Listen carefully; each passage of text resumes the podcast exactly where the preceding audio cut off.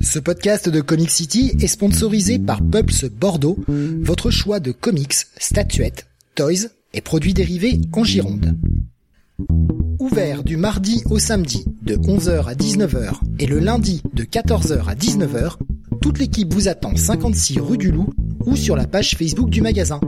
Et n'hésitez pas à les contacter pour toute solution VPC. Pulps Bordeaux, le comic shop qu'il vous faut. Bonsoir à tous et bienvenue sur le 574e Comics Weekly. Nous sommes aujourd'hui le jeudi 3 mars 2022. Et au programme de ce soir, les sorties comics VO de la semaine, avec notamment cette semaine chez DC du Batman, en veux-tu en voilà, il y aura du Detective Comics, du Batman, du Dark Knights of Steel ainsi que Batman Killing Time, la nouvelle mini-série de Tom King, la partie Marvel avec du Fantastic Four, la nouvelle série Strange, Daredevil Woman Without Fear, Devil's Reign, Spider-Man, X-Men, les FF ainsi que le Amazing Spider-Man et le Moon Knight et le She-Hulk et j'ai oublié un truc et la partie 1D avec crossover Roxanne et New Burn. Je suis Steve et vous écoutez le Comics Weekly.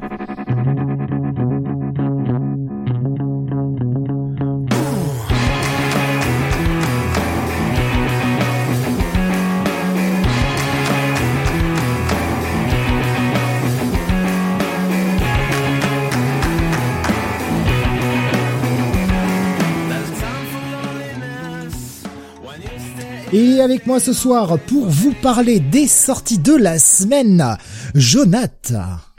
Salut à tous. Et Mister René Bunny. Bonsoir à toutes et à tous. Une, euh, un petit programme, euh, alors un petit programme comparé à la semaine dernière, seulement 15 reviews. Oh, oh on a été feignant cette semaine. et moi qui me paume dans les dans les reviews parce que je les ai pas fait dans l'ordre et du coup je ne savais plus ce que j'ai dit. Il y a peut-être un titre que j'ai cité deux fois en intro. Euh, veuillez m'excuser si c'est le cas. J'avais qu'à les faire dans l'ordre, j'étais con. Euh, et, euh, et puis du WhatsApp ce soir. Euh, et je vais commencer comme toujours avec euh, le WhatsApp de Tommy qui nous partage ses dernières lectures. Il nous dit d'ailleurs exit la JLI, hein, la, JLI dit à la française, de Six League International. Je suis en train de lire Invincible et punaise, c'est excellent. J'en suis au 40 que j'ai dévoré jusque là en une semaine. Et on te comprend Tommy. Hein, Invincible, c'est une bonne vieille drogue. Quand on commence, on a du mal à s'arrêter. Il nous dit qu'il a également euh, commencé euh, le Wonder Woman de Ruka et j'ai lu les trois premiers numéros sans avis pour le moment. Euh, c'est le run qui est avant Infinite Crisis, évidemment. Petit souvenir de ce run peut-être, Jonathan, Benny Non. je crois qu'à chaque fois que tu me poses la question et à chaque fois je te dis que je l'ai pas lu. Ah, putain, j'étais persuadé que tu l'avais lu, mais pardon. Euh, Spider-Man qui nous dit c'est génial Invincible. Et oui, Invincible, c'est vraiment cool. C'est vraiment une très très bonne série. Et euh, si euh, justement le côté super héroïque euh, bah, vous fait un peu chier du côté des Big Two, bah faut pas hésiter à aller voir ce que propose Invincible qui fait du super héros mais sauce indé et qui peut se permettre beaucoup plus de choses que ne peuvent se permettre les Big Two en termes de mort de personnages, en termes de pousser le concept très loin. Série qui est toujours toujours très très bonne et qui reste un maître étalon dans le genre série teens, je trouve. Parce que les teens ne sont pas écrits comme des débiles. Et ça, c'est intéressant aussi. Je vois euh, Rasmus qui nous dit euh, mon WhatsApp, rien à foutre de The Batman. Dommage, Rasmus, dommage, puisque ça va être euh, le début de notre WhatsApp avec eh bien justement un retour sur The Batman que Jonathan a été voir au ciné, évidemment. Eh oui. bah déjà, première question, Jonathan. VO ou VF ah, Dans quelles conditions Tu l'as vu en VO, d'accord. Mais non, mais ça peut être important euh, éventuellement sur le, le, ressenti que tu as sur le film. dire. Ah pardon, bah désolé. Ah, euh, oui, alors Batman que j'ai vu en VO et euh, donc je suis je suis sorti de la salle et et quand je suis rentré chez moi et que j'ai pris les, transports en commun, j'ai réalisé que depuis alors des films que j'avais vus cet été donc la loi de Téhéran, Onoda et mi-jour euh, dans la jungle et surtout Drive My Car, sincèrement, j'avais pas pris une baffe pareille au cinéma. Et, je dirais même que de manière générale, c'est euh, la plus grosse baffe aller-retour que j'ai pris depuis euh, depuis Arkane parce que oui, ce Batman de Matt Reeves, eh ben, j'ai trouvé que c'était un excellent film. je pense que c'est le meilleur Batman avec The Dark Knight et Mask of Phantasm. parce que je considère que Batman Returns, qui est un grand film, c'est quand même un film de Tim Burton. Donc là, vraiment, il y a eu un sacré boulot. C'est un film qui va faire plaisir aux fans de comics. Batman parce qu'on sent vraiment que Matt Reeves euh, il a lu les comics, il a lu les grands arcs et il a vraiment essayé de retranscrire euh, nous euh, ce qui nous ce qui nous passionne. Le film dure trois heures mais honnêtement on les voit pas passer. Il y a un bon rythme. Alors oui, je sais qu'il y a certains il y a certaines personnes qui ont dit qu'il y avait un peu des longueurs. Moi, je les ai pas vus honnêtement parce que je trouve que justement ces moments de un peu de repos euh, Matt Reeves les, les, utilise très bien pour un petit peu euh, euh, les assume très bien un petit peu pour développer ses personnages et un petit peu euh, via sa mise en scène quand même faire ces, ces moments un peu d'introspection avec les personnages. Donc moi moi qui suis fan un peu du, du cinéma japonais très très contemplatif moi ça me va très bien Matt Reeves, autant le dire que sa mise en scène est très bonne. C'est quelqu'un qui avait fait, euh, je crois, alors je sais plus, je crois que c'est lui qui avait fait Cloverfield, mais je suis sûr que c'est lui qui a fait euh, euh, la planète euh, Planet of the Apes, donc les, les deux les deux, enfin le, le reboot récent, qui était plutôt pas mal. donc là, il a fait du très bon boulot. La photo quand même, elle est superbe. Euh, et c'est dommage que ce film ne sort finalement que maintenant, donc une fois qu'il y a toutes les nominations euh, pour les Oscars qui ont déjà été faites, parce que sincèrement, je ne sais pas qui a travaillé sur la photo du film, et euh, vraiment quel boulot. Ce qu'il y a de bien, c'est que, comme je dis, c'est un film qui fera plaisir aux, fans de, aux fans de comics, et en même temps, on sent que, alors c'est peut-être moi qui surinterprète le truc, mais j'ai l'impression que il y a un petit côté Batman tasse quand même notamment dans la relation euh, Batman-Gordon. Euh, je peux pas trop parler de, de l'intrigue en elle-même euh, parce que et, et, et, ni des des éléments on va dire dans les comics dont ça s'inspire parce que fatalement ça va spoiler pour les gens euh, euh qui voudraient euh, qui voudraient arriver au cinéma et, et découvrir littéralement le film comme, comme moi je l'ai fait je peux simplement dire quand même qu'il y a une, un Gotham très poisseux euh, très sale, très crasseux, qui retransmet bien un peu ce, ce côté corrompu, euh, cette espèce de ville qui est au bord de, de l'implosion, qu'on retrouvait un peu déjà dans, euh, dans Joker. Mais Joker, c'était plus le côté un peu New York euh, du début des années 80 avec notamment cette grosse crise je sais plus euh, qu'il y avait donc euh, voilà. Euh, bon le casting moi, qui n'ai pas dû enfin j'ai vraiment j'ai juste vu la bande annonce la toute première bande annonce c'est sorti il y a quelques mois et du coup j'ai pas trop le souvenir et c'est pour ça que je voulais te poser la question. Est-ce qu'on est plus face à une Gotham un peu gothique un peu à l'image alors peut-être pas autant que ce que nous avait proposé Tim Burton ou plutôt quelque chose de plus résolument moderne plus ancré dans le réel façon Nolan? En termes de, de Gotham hein, de la ville je parle alors plus ancré dans le réel effectivement. Euh, moins gothique et encore, enfin pas pas pas euh, au point si tu veux de de Burton quoi. Non mais c'est vraiment si tu veux c'est plus que moderne ou gothique, c'est vraiment le côté sale si tu veux de Gotham quoi. Un Gotham très pluvieux, un Gotham très très sombre, très, très dégueulasse quoi en fait. On parle toujours de Seven, hein, c'est euh, l'ambiance de la ville quoi, un peu, un peu poisseuse. il y a des, je, vais essayer de, c'est l'ambiance de la ville, voilà, on va dire comme ça. Ouais, après, bah, c'est très Chicago, quoi, avec euh, le côté pluie, etc., quoi. Enfin, Chicago, c'est. Euh, oui, oui. Moche, et sinon, le, le fait que ce film mette beaucoup plus en avant Batman, alors que Nolan mettait plus en avant Bruce Wayne, tu l'as ressenti? J'y viens justement euh, sur le, le, casting en lui-même, parce que euh, quand il avait été annoncé, c'était quand même bah, sur le papier un très bon casting. moi, j'étais un peu circonspect sur Zoe Kravitz euh, parce que euh, bon Catwoman bon déjà c'est un personnage que bon vous le savez hein, j'aime pas trop ou en tout cas en Love Interest moi je préfère Talia parce que euh, je trouve qu'elle euh, qu'elle est sans compromission et elle oblige euh, Bruce Wayne à plus de de à plus casser son code moral mais là ce que j'ai aimé dans ce film c'est qu'en fait le personnage de Catwoman c'est une itération en fait qui reprend des, des éléments de certains comics dont on a parlé il y a quelque temps dans Comic City et, et qui surtout va à l'essentiel quoi.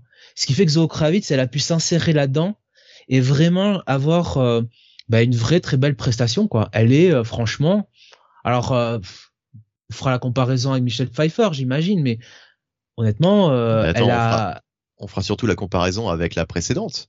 Non bah c'est incomparable enfin les, les ouais non mais qui, qui, qui, qui, était nul quoi franchement bah, elle n'était pas aidée par la caractérisation du personnage en lui-même, je pense, de Catwoman. Mais en plus, ouais, Anna elle était, euh, enfin, elle est pas faite pour ce genre de film. Zoé Kravitz, elle a quand même ce regard. Alors bon, elle est quand même, quand même canon, hein, on va pas se mentir. Mais elle a ce regard très magnétique, quoi. Et sa coupe de cheveux, il y a un petit côté un peu, euh, oui, tu vois un peu actrice de film noir, tout ça, euh, sans forcer. Je suis très très peur. Non, non, mais tu vois un peu cette ambiance de film noir, années 50, tout ça. elle, a, elle, a, ce côté-là un peu. Après, bon, Paul Dano, c'est un acteur que moi je connais parce que j'ai vu beaucoup de films sur la scène indé avec lui. Bon, il est très bien dans ce genre de film. Colin Farrell en pingouin, ça marche très bien parce que c'est un pingouin un peu euh, air moderne, on va dire. C'est pas le pingouin de euh, très euh, très comment dire personnage pathétique des films de Tim Burton. Là, c'est un peu le pingouin qu'on voit dans les, itérations récentes des comics. Oui, bah dans son dans son iceberg là, iceberg. Exactement. Et, et Farrell marche très bien là-dedans. Andy Serkis, ça marche bien en, en, en Alfred parce que c'est un Alfred à la fois c'est un Alfred qui est très proche de Bruce, qui est très famille, qui qui qui est très majordome entre guillemets, mais dont on sent entre guillemets qu'il a vécu quoi. Euh, qu'il n'a pas été que le simple majordome. On sent qu'il faut pas le faire chier quand même, quoi. Euh, et puis euh, il y a un très bon Gordon. Alors franchement, je pense, alors c'est mon avis, mais je pense que c'est le meilleur Gordon qu'on ait au cinéma. je le préfère à, à celui de, de la trilogie Nolan, de, euh, c'est pas forcément Jeffrey Edwards est un meilleur acteur que Gary Oldman parce que je tendrais plus vers euh, Gary Oldman pour le coup. C'est la caractérisation du personnage en lui-même. C'est-à-dire qu'on a un, Gordon un peu à l'image de bah, de cette fameuse page. Hein, donc on en avait parlé dans euh, Nightwing Huntress. avec Devin Gordon, Devin Gordon, n'importe quoi, Devin Grayson, hmm. cette page où on avait juste Gordon et en une page elle arrivait à caractériser Gordon, quoi, c'est-à-dire ce flic qui respecte la loi, euh, qui est euh, droit dans ses bottes, qui fait la justice euh, du de la bonne façon, mais qui en même temps a compris que bon ben il est quand même obligé de fermer les yeux à certains moments, mais il ferme les yeux pour les bonnes personnes. C'est-à-dire il a quand même son jugement qui permet de dire ok je vais fermer les yeux pour Bullock ou le sosie de Crispin Glover ou Batman du coup dans The Batman je le fais pas pour n'importe qui. Et du coup, ça marche très bien. Il y a une très très bonne relation entre Batman et Gordon qui justement renvoie un petit peu à ce qu'on a dans Batman TAS. Donc ça c'est très bien, euh, c'est très bien fait. Et puis bon, je vais venir forcément à Batman. Et euh, pour euh, ce que tu dis, effectivement, c'est Batman. vraiment, c'est un film sur Batman du début à la fin. Et moi, je faisais partie de ces personnes qui, quand ça a été annoncé que Robert Pattinson allait être le nouveau Batman, allait remplacer donc Ben Affleck, moi j'étais enthousiaste. Alors j'étais déçu un peu pour, pour Affleck parce que je trouvais qu'Affleck faisait un très bon euh, Batman sur la fin, euh, euh, désabusé, un peu voilà lassé de ce combat contre le crime, un peu Batman vieillissant. Mais je savais que Pattinson c'était un acteur excellent sur tous ses films indés. Alors c'est pas vraiment un film indé, mais je vous engage à aller voir Lost City Ozid de James Gray notamment, où il est très bon, ou Good Times aussi. C'est c'était vraiment un acteur, je trouvais qui qui était fait un peu pour incarner un personnage névrosé au bord de la folie, quoi pas forcément une version physique de Batman, tu vois, un peu comme euh, comme Ben Affleck, hein, qui était très euh, très violent, hein, euh, ou, même Christian Bell à la marge, mais plus voilà le, côté un peu ouais au bord, enfin au bord de la dépression, enfin vraiment mal dans sa peau hein, de Batman, ce qu'il ce qu'il est. En toute façon, il y a quand même ce trauma qui reste dans sa tête, et du coup ça marche très bien quoi. Et Pattinson, je le trouve excellent dans le film, vraiment, et il a ce truc quand même qu'avait un peu Michael Keaton de simplement avec le regard arriver à te t'envoyer plein d'émotions quoi. Tu sens le doute dans, dans le regard de Pattinson et, euh, et vraiment euh, ça marche ça marche très très bien. Et au final je vous dis euh, je suis sorti de ce film là, ça a duré trois heures, je me suis dit putain merde les mecs ils ont vraiment réussi le coup. En tout cas euh, moi, euh, c'est comme ça que c'est comme ça que je l'ai vu. Et c'est vraiment, alors surtout après m'être tapé cette chiasse de Spider-Man No Way Home, je me suis dit ah putain, c'est pas possible. Enfin des gens qui respectent un peu les, le matériel d'origine et les gens euh, qui aiment un tant soit peu les comics quoi. Et, et vraiment, j'ai trouvé qu'ils avaient fait voilà un, un, super boulot sur ce film. Et bon, j'avais beaucoup aimé Joker mais je pense qu'en termes en termes d'adaptation de films de, de super-héros, hein, proprement parler, alors Infinity War avait des bons côtés, mais je pense que je remonterais sincèrement à Avengers pour vraiment le truc où je me suis dit putain merde quoi. Euh, et euh, je pense que je préfère The Batman que qu'Avengers quoi, parce qu'après c'est mon type de film quoi. Enfin avec un personnage un peu comme ça dans une ville crasseuse, un peu, ah, un peu, ouais. D'après ce que tu nous décris, c'est quand même le grand écart, quoi entre Avengers et, Ah oui oui oui ah oui non mais c'est pas du tout même c'est pas même du tout le même registre même si c'est un film de super-héros. Ce côté-là quand tu le voyais quand même le film malgré tout, il y avait ce côté de te dire au bout d'un moment putain, j'ai l'impression de voir le comics quoi. Enfin de se dire euh, putain euh, mince, on y est quoi. Tu vois, on a euh, même si avec le recul on trouvera des trucs à dire, mais The Batman il y a ça quoi. Vraiment, je trouve. Hein. Alors il est pas parfait, j'entends bien. Il y a des gens qui vont trouver des, des, trucs à redire, mais je pense que dans ce comment dire euh, cet univers là des, des adaptations de, de, films de comic books euh, et de super héros, on est toujours là quand même un peu un peu mal à l'aise quand même hein. en voyant ça. On se dit putain ok, on comprend bien la démarche blockbuster, on sait qu'il faut faire du chiffre, mais putain, quand même, ayez un petit peu une ambition artistique de temps en temps. Là, pour le coup, il y en a, quoi. Là, franchement, là, tu sens qu'il y a vraiment un mec qui a voulu faire un film d'auteur, qui a vraiment voulu faire ça. Alors oui, ça sera peut-être pas, les gens vont peut-être préférer euh, The Dark Knight, vont préférer euh, euh, Batman Returns, peut-être Mask of Phantasm aussi, j'en sais rien. Mais ça se, ça va là, quoi. Ça tend, ça tend vers là, quoi. On est, franchement, ouais, pour moi c'est pour moi c'est réussi quoi. Et Pattinson en Batman, ça marche, ça marche vraiment quoi. Donc t'es partant si ça devient une trilogie quoi. Euh, Pattinson a cet avantage que c'est quand même un acteur malgré ses 35 ans qui fait très jeune. Donc ça peut peut-être faire plus qu'une trilogie, tu vois. Finalement, Christian Bale, il a démarré, il avait 30 ans sur Batman, et il faisait déjà un peu plus vieux, quoi, tu vois, au niveau du visage. Pattinson, il y a un peu ce visage intemporel qui fait que tu peux peut-être pousser à, euh, à plus de trois films sur Batman, quoi. Mais s'ils font font une trilogie, franchement, je suis pas euh, là sur ce qu'ils ont fait là, ce type de Batman là. Euh, moi, ça me va très bien. Hein. Mmh. Moi, j'avoue que ce serait pas mal qu'ils se contentent, euh, éventuellement, si le film a marché, de faire euh, un 2. Et puis, peut-être un 3, mais pitié, arrêtez de nous annoncer des trilogies à l'avance, quoi. Là, ils ont réannoncé, quoi. Bah, ah, après, Nolan l'a pas annoncé hein, de, de, trilogie. Hein. Il, y a, il y a juste, on a su après Begins, bon, euh, probablement qu'il allait faire The Dark Knight. Euh, mais enfin voilà. Et encore, et encore, et, encore pendant longtemps, c'était même pas sûr qu'il y ait une suite à Begins. Mais tant mieux, enfin moi je veux dire qu'ils en annoncent un 2 quand ils seront prêts à en faire un, et puis qu'ils en a, qu'ils annoncent un 3 quand ils seront sûrs d'en faire un, mais pas annoncer tout d'un coup, c'est ça devient un peu souvent ce côté trilogie quoi. Voilà. Donc tant mieux, tant mieux, c'est très bien, c'est ce qu'il faut. Pour moi, c'est ce qu'il faut. Et Laissons un peu de surprise aux gens. Ils ont, si tu veux, fait en sorte que à la fois le film se, se comment dire, se tient à lui-même, si tu veux, se suffit à lui-même, et en quand même, malgré tout, on va pas se mentir, qu'il y a quand même une ouverture, tu vois, des ouvertures potentielles. Ce que tu dois faire de toute façon, mais des, des trucs potentiels pour le futur, quoi. Voilà. Et oui, et toi, tu dirais que euh, du point de vue des films DC Comics, euh, c'est peut-être le, le, meilleur qu'on ait eu depuis des années? Bah, Joker, je trouve, était une réussite, quoi. De mmh. toute façon. Alors, ça tenait quand même à l'interprétation un peu euh, incroyable et assez phénoménal de Joaquin Phoenix. Mais Joker, quand même, même si c'était euh, une large inspiration de euh, la dernière valse du Pantin, Taxi Driver, tout ça, c'était, je trouve, c'était, je trouve très réussi, quoi. Finalement, d'ici, tu sais, alors ouais, il y a des trucs genre, effectivement, Birds of Prey qui est une merde incroyable. Mm. The Suicide Squad de James Gunn, bon, c'est pas un grand film, mais c'est sympa. Euh, la Justice League de Zack Snyder, euh, la version de, de 4 heures, le directeur Scott, moi je trouve que ça se tient quoi. C'est pas. mais malheureusement bon, ça n'a pas eu. Enfin, je parle vraiment de, de, ceux qui sont sortis au ciné quoi du coup. Ah ben.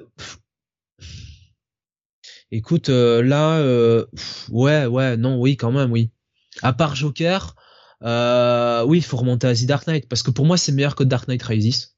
Ouais. En tout cas, je ah oui. comme ça. Bah j'espère. Enfin, écoute. Mm. J'espère quand même, parce que moi, pour moi, euh, euh, Dark Knight Rises c'est loin d'être parfait. Je dirais pas parfait, mais c'est pas un mauvais film non plus quand même. Ouais, enfin, je, je sais pas, je, je, je, je, le mettrai pas non plus dans les dans les très grandes réussites. Euh. enfin, on n'est pas là. Ouais. Non mais j'allais dire, DC, DC finalement réussit toujours mieux lorsqu'il s'agit justement de pas faire du tout du Marvel, mais prendre le contre-pied et faire des films un peu plus le, mot est peut-être un peu fort, un peu plus intello que que c'est ah beaucoup plus intello que du Marvel quoi. Ah c'est sûr que quand tu passes de No Way Home à ça, c'est ah un grand écart. Hein. Alors là, ça, clairement. Hmm. Mais c'est pas forcément un film intello en fait. c'est surtout un film qui respecte le matériel d'origine, quoi, l'essence du personnage, quoi, bah, si tu veux. Est-ce que, est-ce que lire les comics, lire des comics n'est pas une démarche déjà plus intellectuelle quand même que euh, que de se contenter de de, de voir Avengers euh... Mister Nebony, euh, je sais que vous êtes un prix Nobel, mais enfin quand vous lisez Killing Joke à 6 ans, vous n'étiez pas un grand intello malgré tout.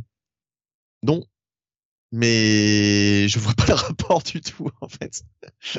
bon enfin bref, c'est pas grave. Mais euh, enfin tu vois ce que je veux dire euh, par rapport au film, euh, c'est ils sont ils se sont posés sur un tout autre registre et faut qu'ils gardent faut qu'ils gardent ce cap je pense puisque très honnêtement ils arriveront jamais à, à, faire du Marvel.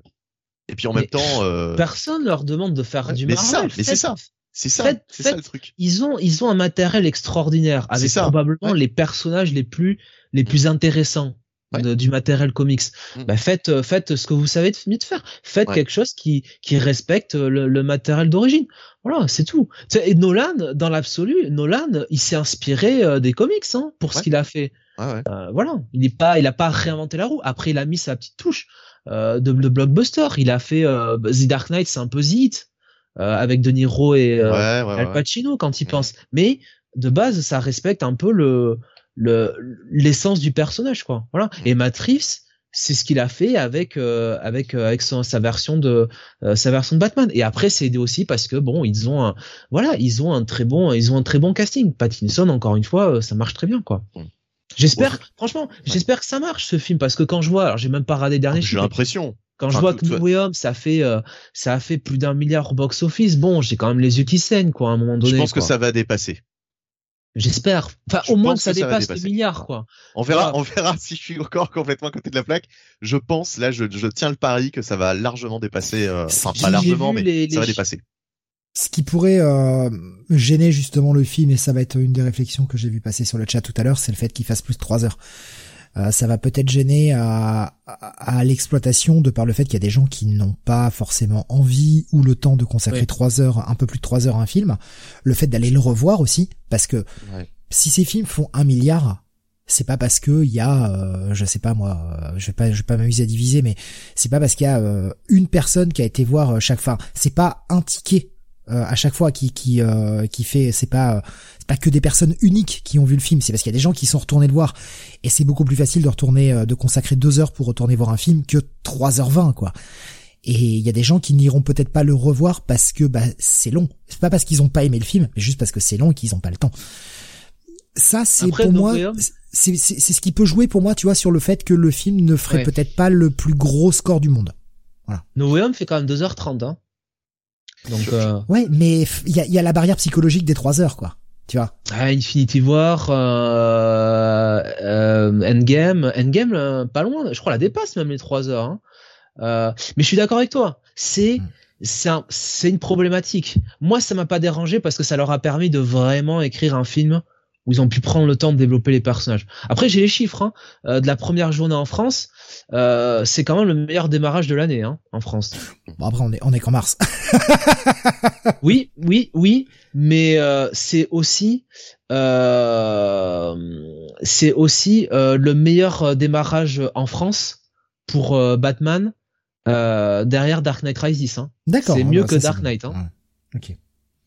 Alors je vois. dire qu'on a changé, on a changé d'époque aussi. Il y a, il y a plus d'attentes autour de, de ce film s'il y en avait autour de, de The Dark Knight. Oh non, oh non, The Dark Knight, il y avait énormément d'attentes. Tu rigoles ou quoi? Bah non, euh, je rigole pas puisque euh, le le il y a eu justement euh, d'autres films entre temps et euh, et il y a plus de il y a plus de, de, de gens en tout cas en France intéressés par ce personnage qu'à l'époque.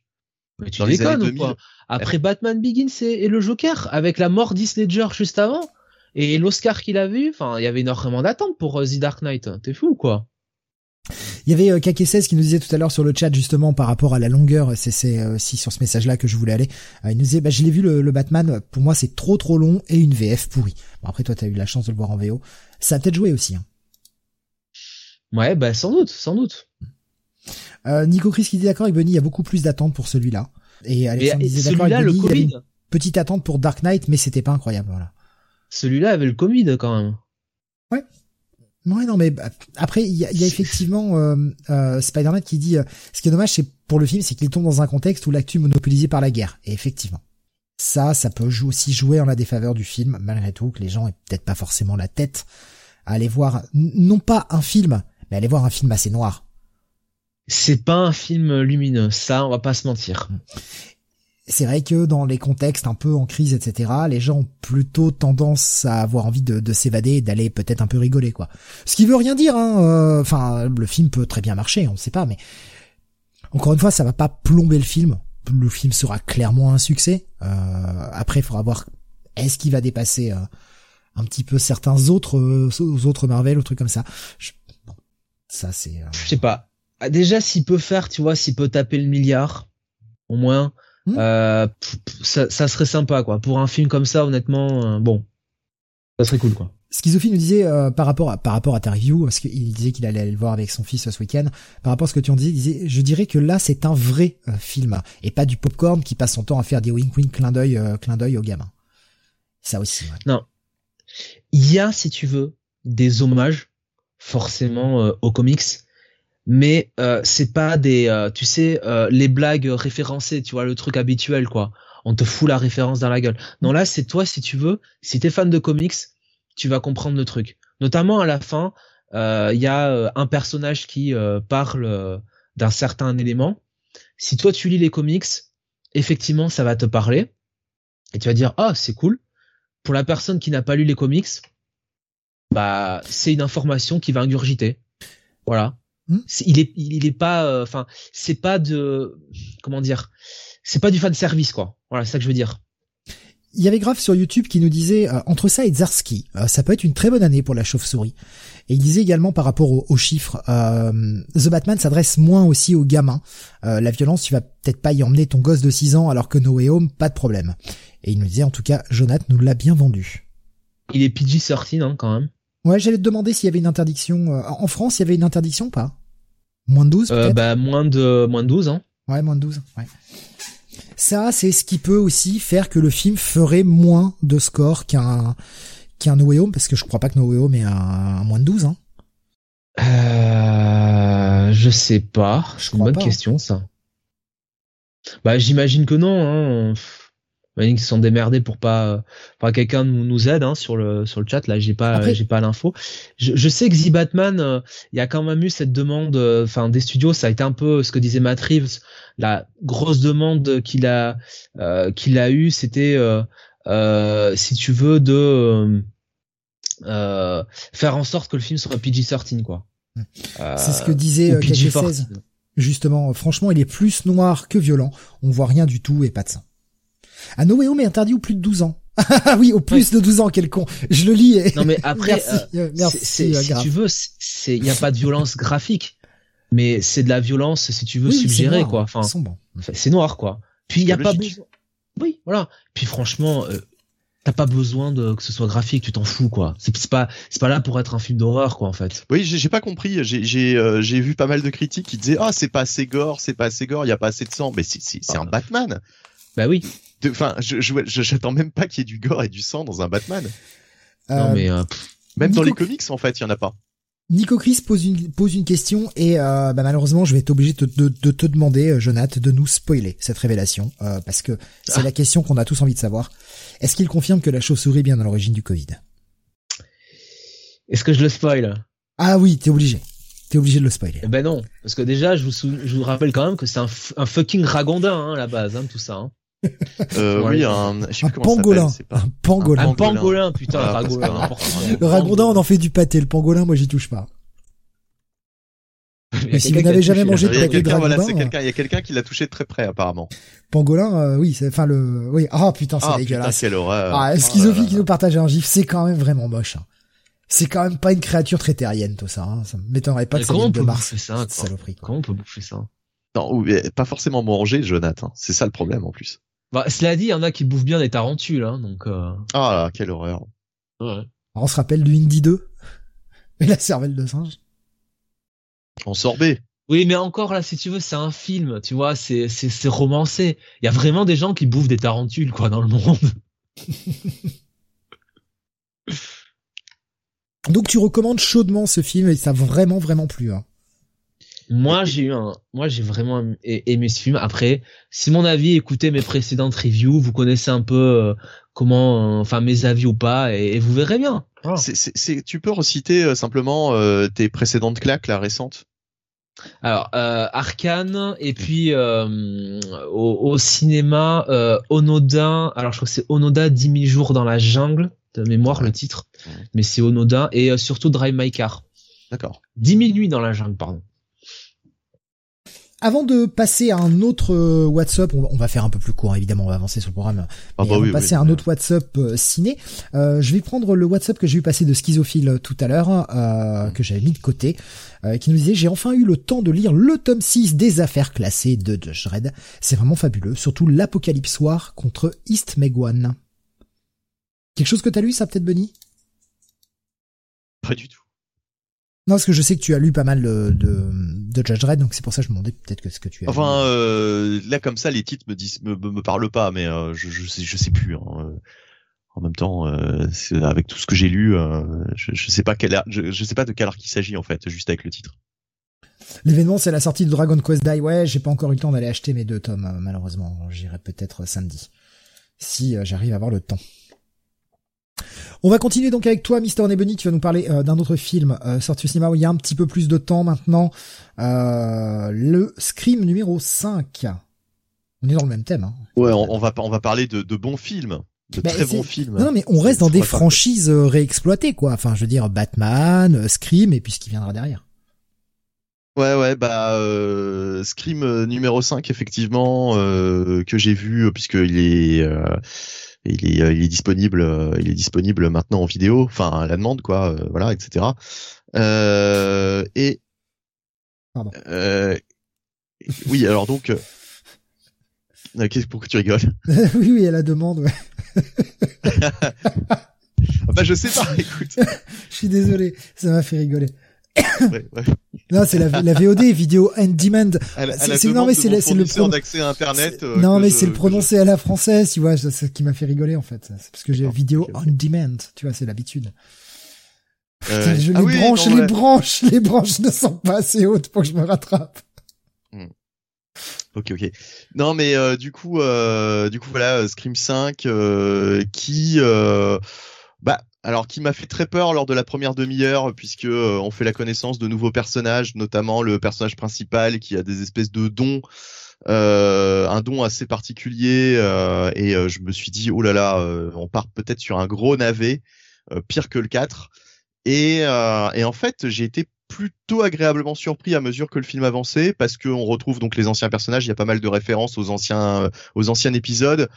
Et il y a pas mal de scènes qui finalement sont peut-être plus sympas que, euh, que, que dans Scream 4. Euh, franchement, Scream 4, euh, je l'ai revu il y a pas longtemps. je suis retombé dessus à la, à la télé et rediffusé Scream 4 que j'avais pas vu depuis bah, 2011. Hein, je crois que c'était sorti en 2011, qui était franchement pas terrible. Hein. Franchement, alors là, il y avait quasiment aucune idée, aucune imagination. Là, il y a quand même quelques petits twists sympathiques.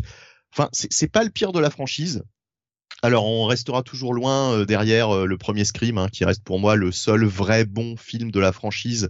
Après les autres, euh, bon, c'est un peu plus un peu plus compliqué, on va dire. et reste que bon, voilà, dans cette région de Woodsboro, hein, puisque ça se passe toujours dans la même ville, en l'espace de 20-25 ans, puisque le, le, film a quand même ce mérite de se passer en, temps réel, hein, c'est-à-dire que finalement tout, tout ce qui s'est passé précédemment est référencé comme si ça s'était passé à l'époque de la sortie des différents films, etc. Donc euh, ça c'est plutôt assez bien assez bien fichu sur cette franchise. Sur cinq films, c'est quand même honorable. Sur 25 ans de, de, de se tenir comme ça, euh, bah, ça fait quand même ouais euh, vraiment beaucoup de psychopathes dans cette ville de Woodsboro euh, sur 25 ans. C'est-à-dire là ils ont un pourcentage quand même de, de détraqués qui est assez assez surprenant. Euh, mais euh, mais par contre, ouais, euh, j'ai pas passé un moment un moment désastreux. je me suis plutôt même bien amusé, passé la première demi-heure. Donc donc voilà, ça, ça, ça, se laisse voir quoi. Ça se laisse voir. Je le mettrai devant Scream 4. Il y avait, je vais passer à l'autre. Attends, attends, il y avait euh, qui nous disait euh, Scream, la daube, on dirait un film des années 90, mais qui reste en fait version années 90. Décevant, je préfère les originaux. Euh, Rasmus nous a dit trop de problèmes pour moi malgré une Ortega sympa. Euh, Neve Campbell toujours aussi belle. Euh, mon fab de jeunesse, nous dit-il, est devenu MILF. Bah, c'est double, double dream, là, en fait. Euh, j'ai eu l'impression d'être, euh, j'ai eu l'impression au départ, pardon, d'être dans un scary movie parfois, nous disait Kake. Bah, il y a toujours le côté un peu parodique, un peu, un peu humour noir dans, dans, dans, dans Scream, hein. Mais je dirais justement qu'il y avait peut-être plus d'humour dans les, dans les, dans la première trilogie que dans, que dans celui-là, hein, au final. Celui-là est quand même plus sombre, finalement. Et d'ailleurs, il est plus gore. C'est, sans doute le plus gore des, de tous les Scream. Scream d'habitude c'était pas spécialement gore. Il y avait pas, il y avait pas spécialement de sang. D'ailleurs, c'était un petit peu ridicule puisque normalement, euh, voilà, tu reçois des coups de couteau, euh, ça saigne bien. Euh, là, là, voilà, là, là, ils ont pas été avares en, en, effet gore. Et justement, on peut faire une transition toute trouvée avec le bah, film dont je vais parler. Disait, ça se moque des recalls ou je ne sais plus le mot, mais mais ça fait exactement ça. Ouais, mais enfin voilà au moins une franchise qui euh, qui qui euh, tous les films s'imbriquent les uns aux autres. C'est euh, c'est plutôt euh, c'est plutôt pas mal parce que justement je vais parler de donc de Massacre à la tronçonneuse disponible sur Netflix qui a connu maintes reboots et maintes remakes au point que c'est totalement impossible de s'y retrouver dans la chronologie des films. Euh, donc euh, j'ai regardé celui qui est disponible sur euh, Netflix et tout ce qu'il y a à savoir c'est que dans l'histoire on est 40 ans après le premier massacre à la tronçonneuse. Donc il y a une espèce de temporalité en temps réel, j'ai envie de dire. On retrouve le personnage, le, la seule survivante du, du, premier épisode. Donc ça c'est un petit peu un petit peu sympa de, de, de voilà de, de, faire le lien direct comme ça et, euh, et toute une bande d'autres personnages. Alors le personnage principal euh, euh, a subi un traumatisme. Euh, alors ça c'est toujours euh, c'est toujours pareil. Je, je, ne comprends pas cette euh, cette à chaque fois qu'il y a un film d'horreur, en fait, il faut en plus que le personnage principal soit déjà traumatisé de base. C'est-à-dire il va pas suffisamment en chier dans le film. Il faut en plus qu'il en ait chié déjà pendant un certain nombre de temps avant. Euh, et puis en plus dans les films d'horreur, il est rare qu'il trouve une rédemption euh, puisque euh, puisque en général ça se termine pas toujours très très bien. Euh, mais mais reste que donc ce massacre à la tronçonneuse effectivement est très très très très gore.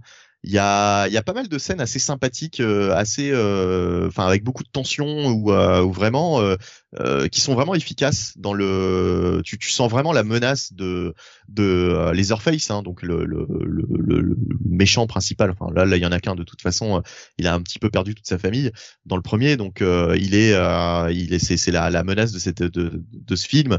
Donc euh, bah, le mec avec la, la hein, tout simplement, vous voyez tous de qui je veux parler. Et, euh, il est plutôt, euh, plutôt, plutôt, plutôt flippant, plutôt bien campé. Enfin voilà. Et puis il y a des scènes, il y a des scènes assez sympas de. il y, a, quelques bonnes idées quoi. Il y a quelques bonnes idées de de, de, de, de meurtre, j'ai envie de dire, de, de mise en scène sur la, la, la violence. Euh, c'est ouais, c'est pas mal quoi. C'est plutôt une bonne surprise encore une fois euh, pour ceux qui recherchent un petit film d'horreur sympa. Euh, voilà, c'est j'ai préféré largement ce ce pardon ce la tronçonneuse à euh, au remake. Je crois que c'était un remake de 2003 là euh, avec euh, Jessica Biel et puis euh, d'autres d'autres gens.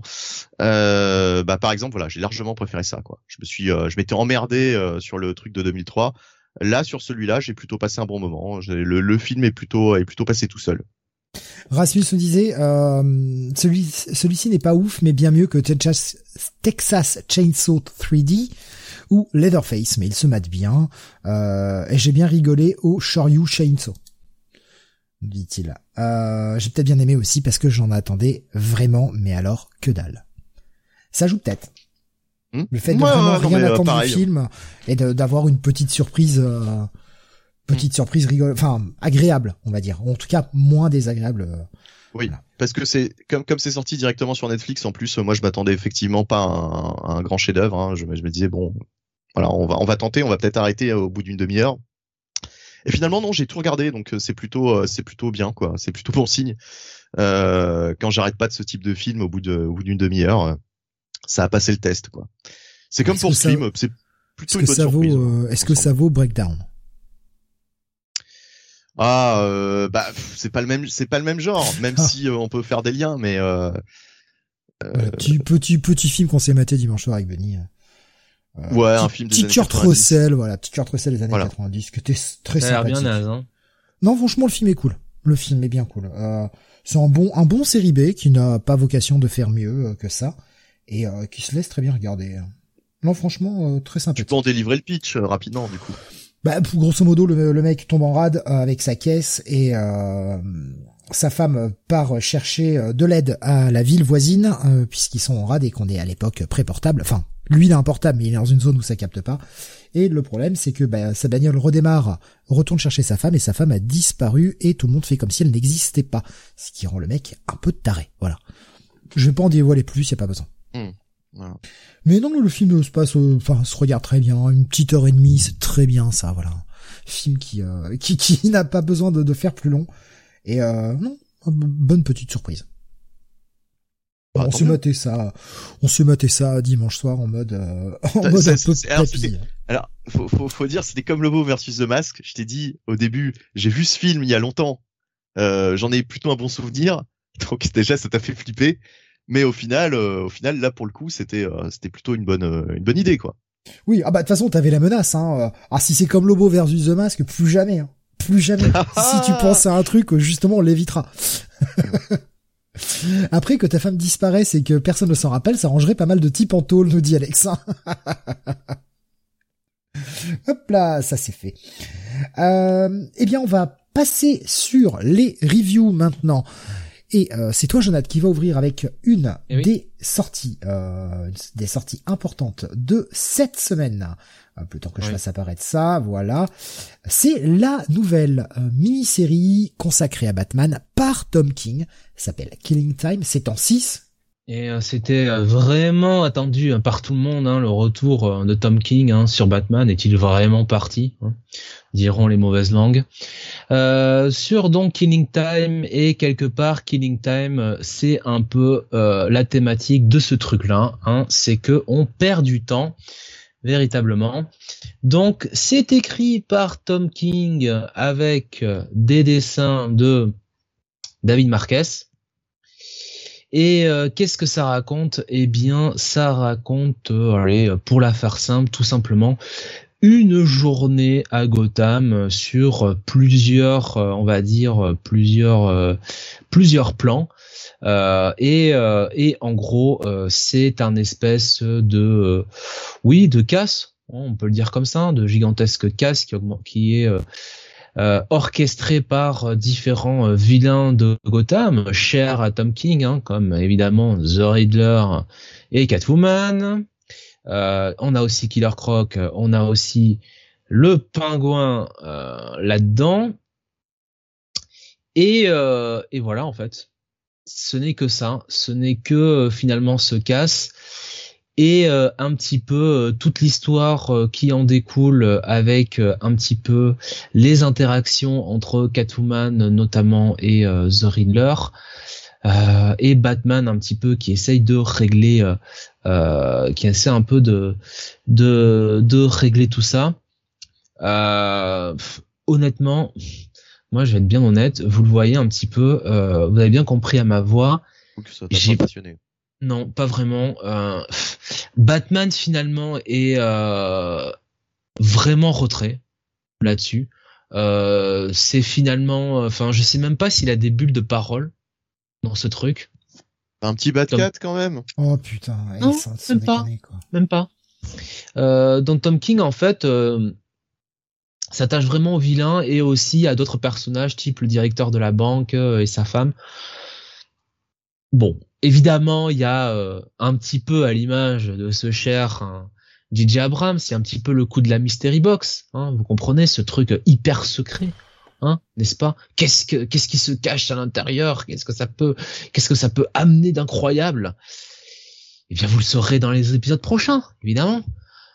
Bon, franchement, euh, c'est c'est vraiment bof quoi. Je vais mettre un check it. Est-ce que tu retourneras alors du coup? Ou est-ce que tu t'arrêtes là Je suis un gogo, donc je vais aller euh, sur l'épisode 2 pour voir euh, s'il euh, y a la petite révélation, mais c'est tout quoi. Et il y a aucune référence à ce qu'il a fait sur son run, par exemple à Joker, Riddler War ou ce genre de truc? Pour moi, c'est pas dans la même continuité. Ah d'accord, en plus. D'accord, ok, non, mais je pensais que c'était. Euh, je Ou alors peut-être dans le passé, je sais pas, mais il n'y a pas euh, tous ces trucs de Batman, euh, Batcat, compagnie, blablabla. D'accord. Toute cette, non, non, okay, non, mais je pensais que c'était lié au fait. Non.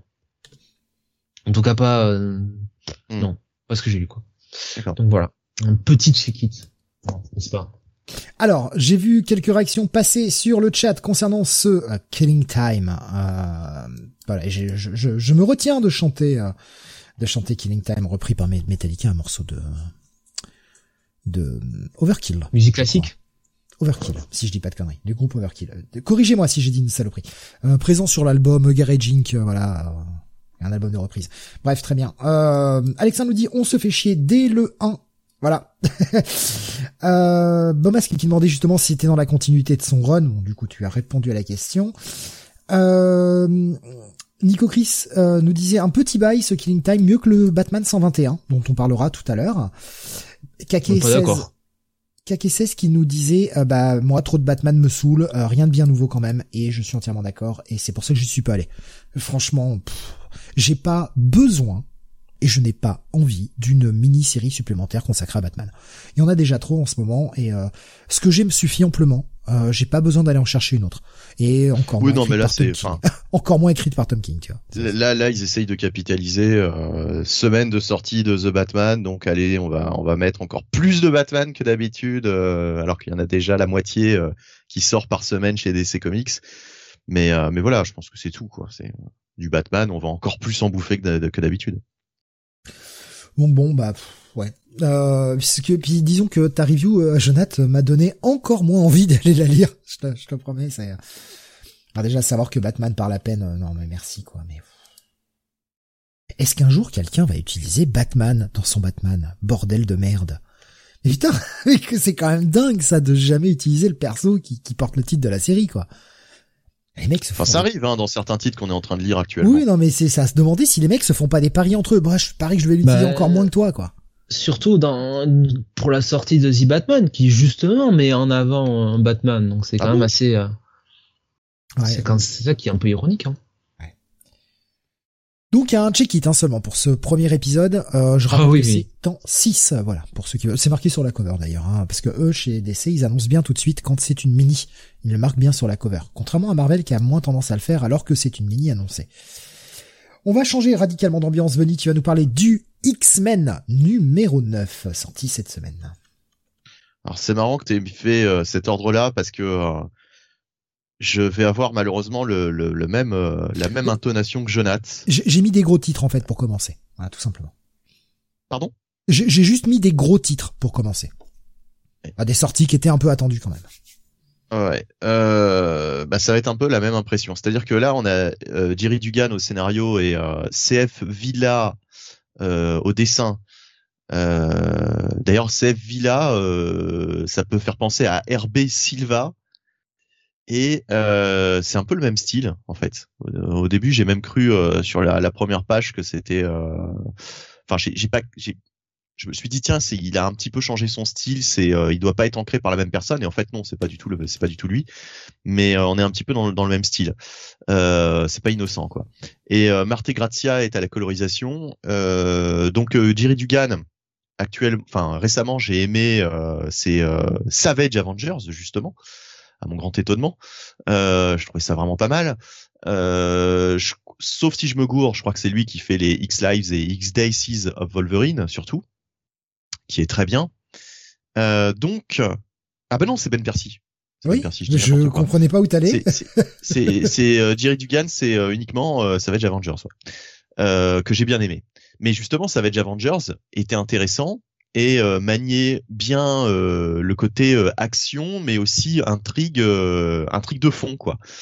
Et, et, voilà, donc j'avais j'avais beaucoup aimé ce qu'il avait fait dessus.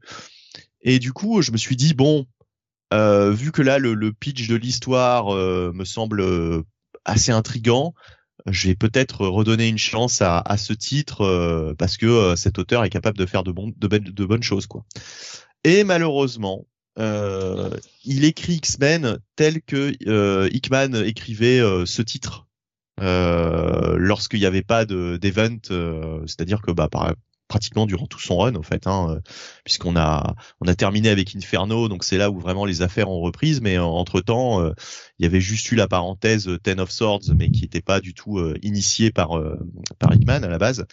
Donc là, c'est vraiment un épisode, bah à la Hickman avec plein de petites scénettes euh, des schémas euh, en veux-tu en voilà et puis euh, et puis vraiment une intrigue qui finalement sur le papier bah, était intéressante mais, qui, qui, n'avance pas quoi. En fait on a cette espèce de toujours de de, de conseil là alors là le, le, le, thème principal enfin le sujet principal il s'agit de d'Araco. Euh, voilà, donc il y a des pourparlers euh, entre entre les, les mutants et euh, et les les comment dire les les, habitants d'Araco. on voit un petit peu ce qui se passe aussi du côté de d'Orkis avec Nimrod, avec avec toute cette toute toute, bah, toute cette toute cette menace. Mais c'est enfin c'est vraiment des, des petites scénettes et en fait ça ne se raconte pas quoi. C'est vraiment tout est dans les dialogues. bon et, euh, voilà, ça, ça, ça, se lit plus que ça se raconte. Et honnêtement, euh, j'ai commencé euh, plein d'espoir cet épisode et en fait, je l'ai refermé en me disant euh, bon bah en fait, j'ai quasiment rien lu de, j'ai quasiment rien lu qui fait que je, je puisse raconter quelque chose d'intéressant euh, sur, sur sur cet épisode quoi. C'est-à-dire c'est vraiment c'est vraiment de l'ordre de l'anecdotique quoi. Alors on retrouve aussi euh, Rogue et Gambit, voilà, euh, Rogue et Gambit qui ont toute une scène. c'est la seule scène d'action d'ailleurs, on va dire, de cet épisode où ils retrouvent Destiné dans un bar et, et pareil s'engage une espèce de, de combat puisqu'ils recherchent à accéder à Otherworld. Enfin voilà, donc il n'y a pas de enfin j'ai rien à dire quoi sur cet épisode c'est euh, c'est triste mais euh, mais voilà quoi c'est c'est du dialogue et euh, j'ai l'impression de lire du Hickman qui nous fait de la de comment dire du du délayage quoi donc bon bah ce sera juste un, un check it un check it c'est c'est pas mauvais c'est juste c'est juste que bah il se passe trop peu euh, dans cet épisode pour euh, vraiment euh, vous dire que d'aller lire ça et que et que et que et que je vais revenir au titre quoi, à la lecture du titre. Là franchement, il, euh, Jerry Dugan autant m'avait fait lire Avengers Savage Avengers, autant là il me donne pas envie de revenir aux X-Men. Spider-Man nous disait c'était ambitieux cette relance de X-Men, l'univers global j'entends, mais c'était clairement un projet qui aurait pu marquer l'ère l'ère moderne pardon de Marvel, mais il fallait laisser Hickman tout superviser et avoir réellement la main sur l'histoire. Là, ça fait juste plouf et ça va mourir doucement dans l'indifférence générale. Et que c'est un constat que je rejoins hein, de toute façon. Euh, bon, on en a déjà parlé de nombreuses fois, hein, mais. Euh, bah, c'est-à-dire, c'est ça le problème, c'est que Gary Dugan pourrait écrire les X-Men tels que lui voudrait les écrire, mais là, j'ai l'impression que depuis le départ d'Hickman, ils veulent faire du Hickman. En fait, ils essayent tous de faire du Hickman mais il faut, faut, faut qu'ils arrêtent d'essayer de faire du Hickman. Ils n'arriveront pas à faire du Hickman. Donc, euh, donc euh, surtout que Dugan n'a jamais écrit comme Hickman à la base. C'était pas du tout le, même type d'auteur, c'était pas du tout la même narration. Là, il essaye d'imiter. En fait, il a, il a repris X-Men en essayant vraiment d'imiter euh, Hickman euh, comme si, euh, bah, comme s'il n'était pas parti, quoi, comme s'il n'était jamais parti. Mais sauf que, sauf que voilà, quoi, c'est ça, ça ne marche pas, quoi. Après, il a peut-être aussi envie d'essayer de changer de style. Hein. Je je l'ai pas lu, donc je, je, je peux pas émettre un avis. Ouais, mais ça, là, là, franchement, ça fonctionne pas, quoi. Il, il est très bien quand il quand il bah, quand il écrit euh, tel que tel qu'il le veut, quoi. Moi, j'aimerais euh, retrouver le Gary Dugan de Savage Avengers sur du X-Men. C'est ce que je veux lire. Et je pensais lire ça, en fait. Et, euh, et en fait, non, pas du tout, quoi. Very Young King Greg qui nous disait bah, après le teaser de Dawn of X avec Destiny et Sinister est très bien.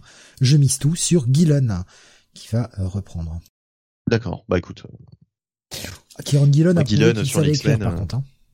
Ouais, mais par contre son run sur Uncanny X-Men c'était illisible pour moi hein, à l'époque. Enfin à l'époque. Justement, Benny, dix ans après, est-ce que ce serait pas une histoire magnifique bah, je sais pas. Enfin, en tout cas, euh, je j'irai pas forcément voir, mais euh, mais mais tant mieux hein, si si euh, si réussit. vu ce qu'il décrit sur Once and Future.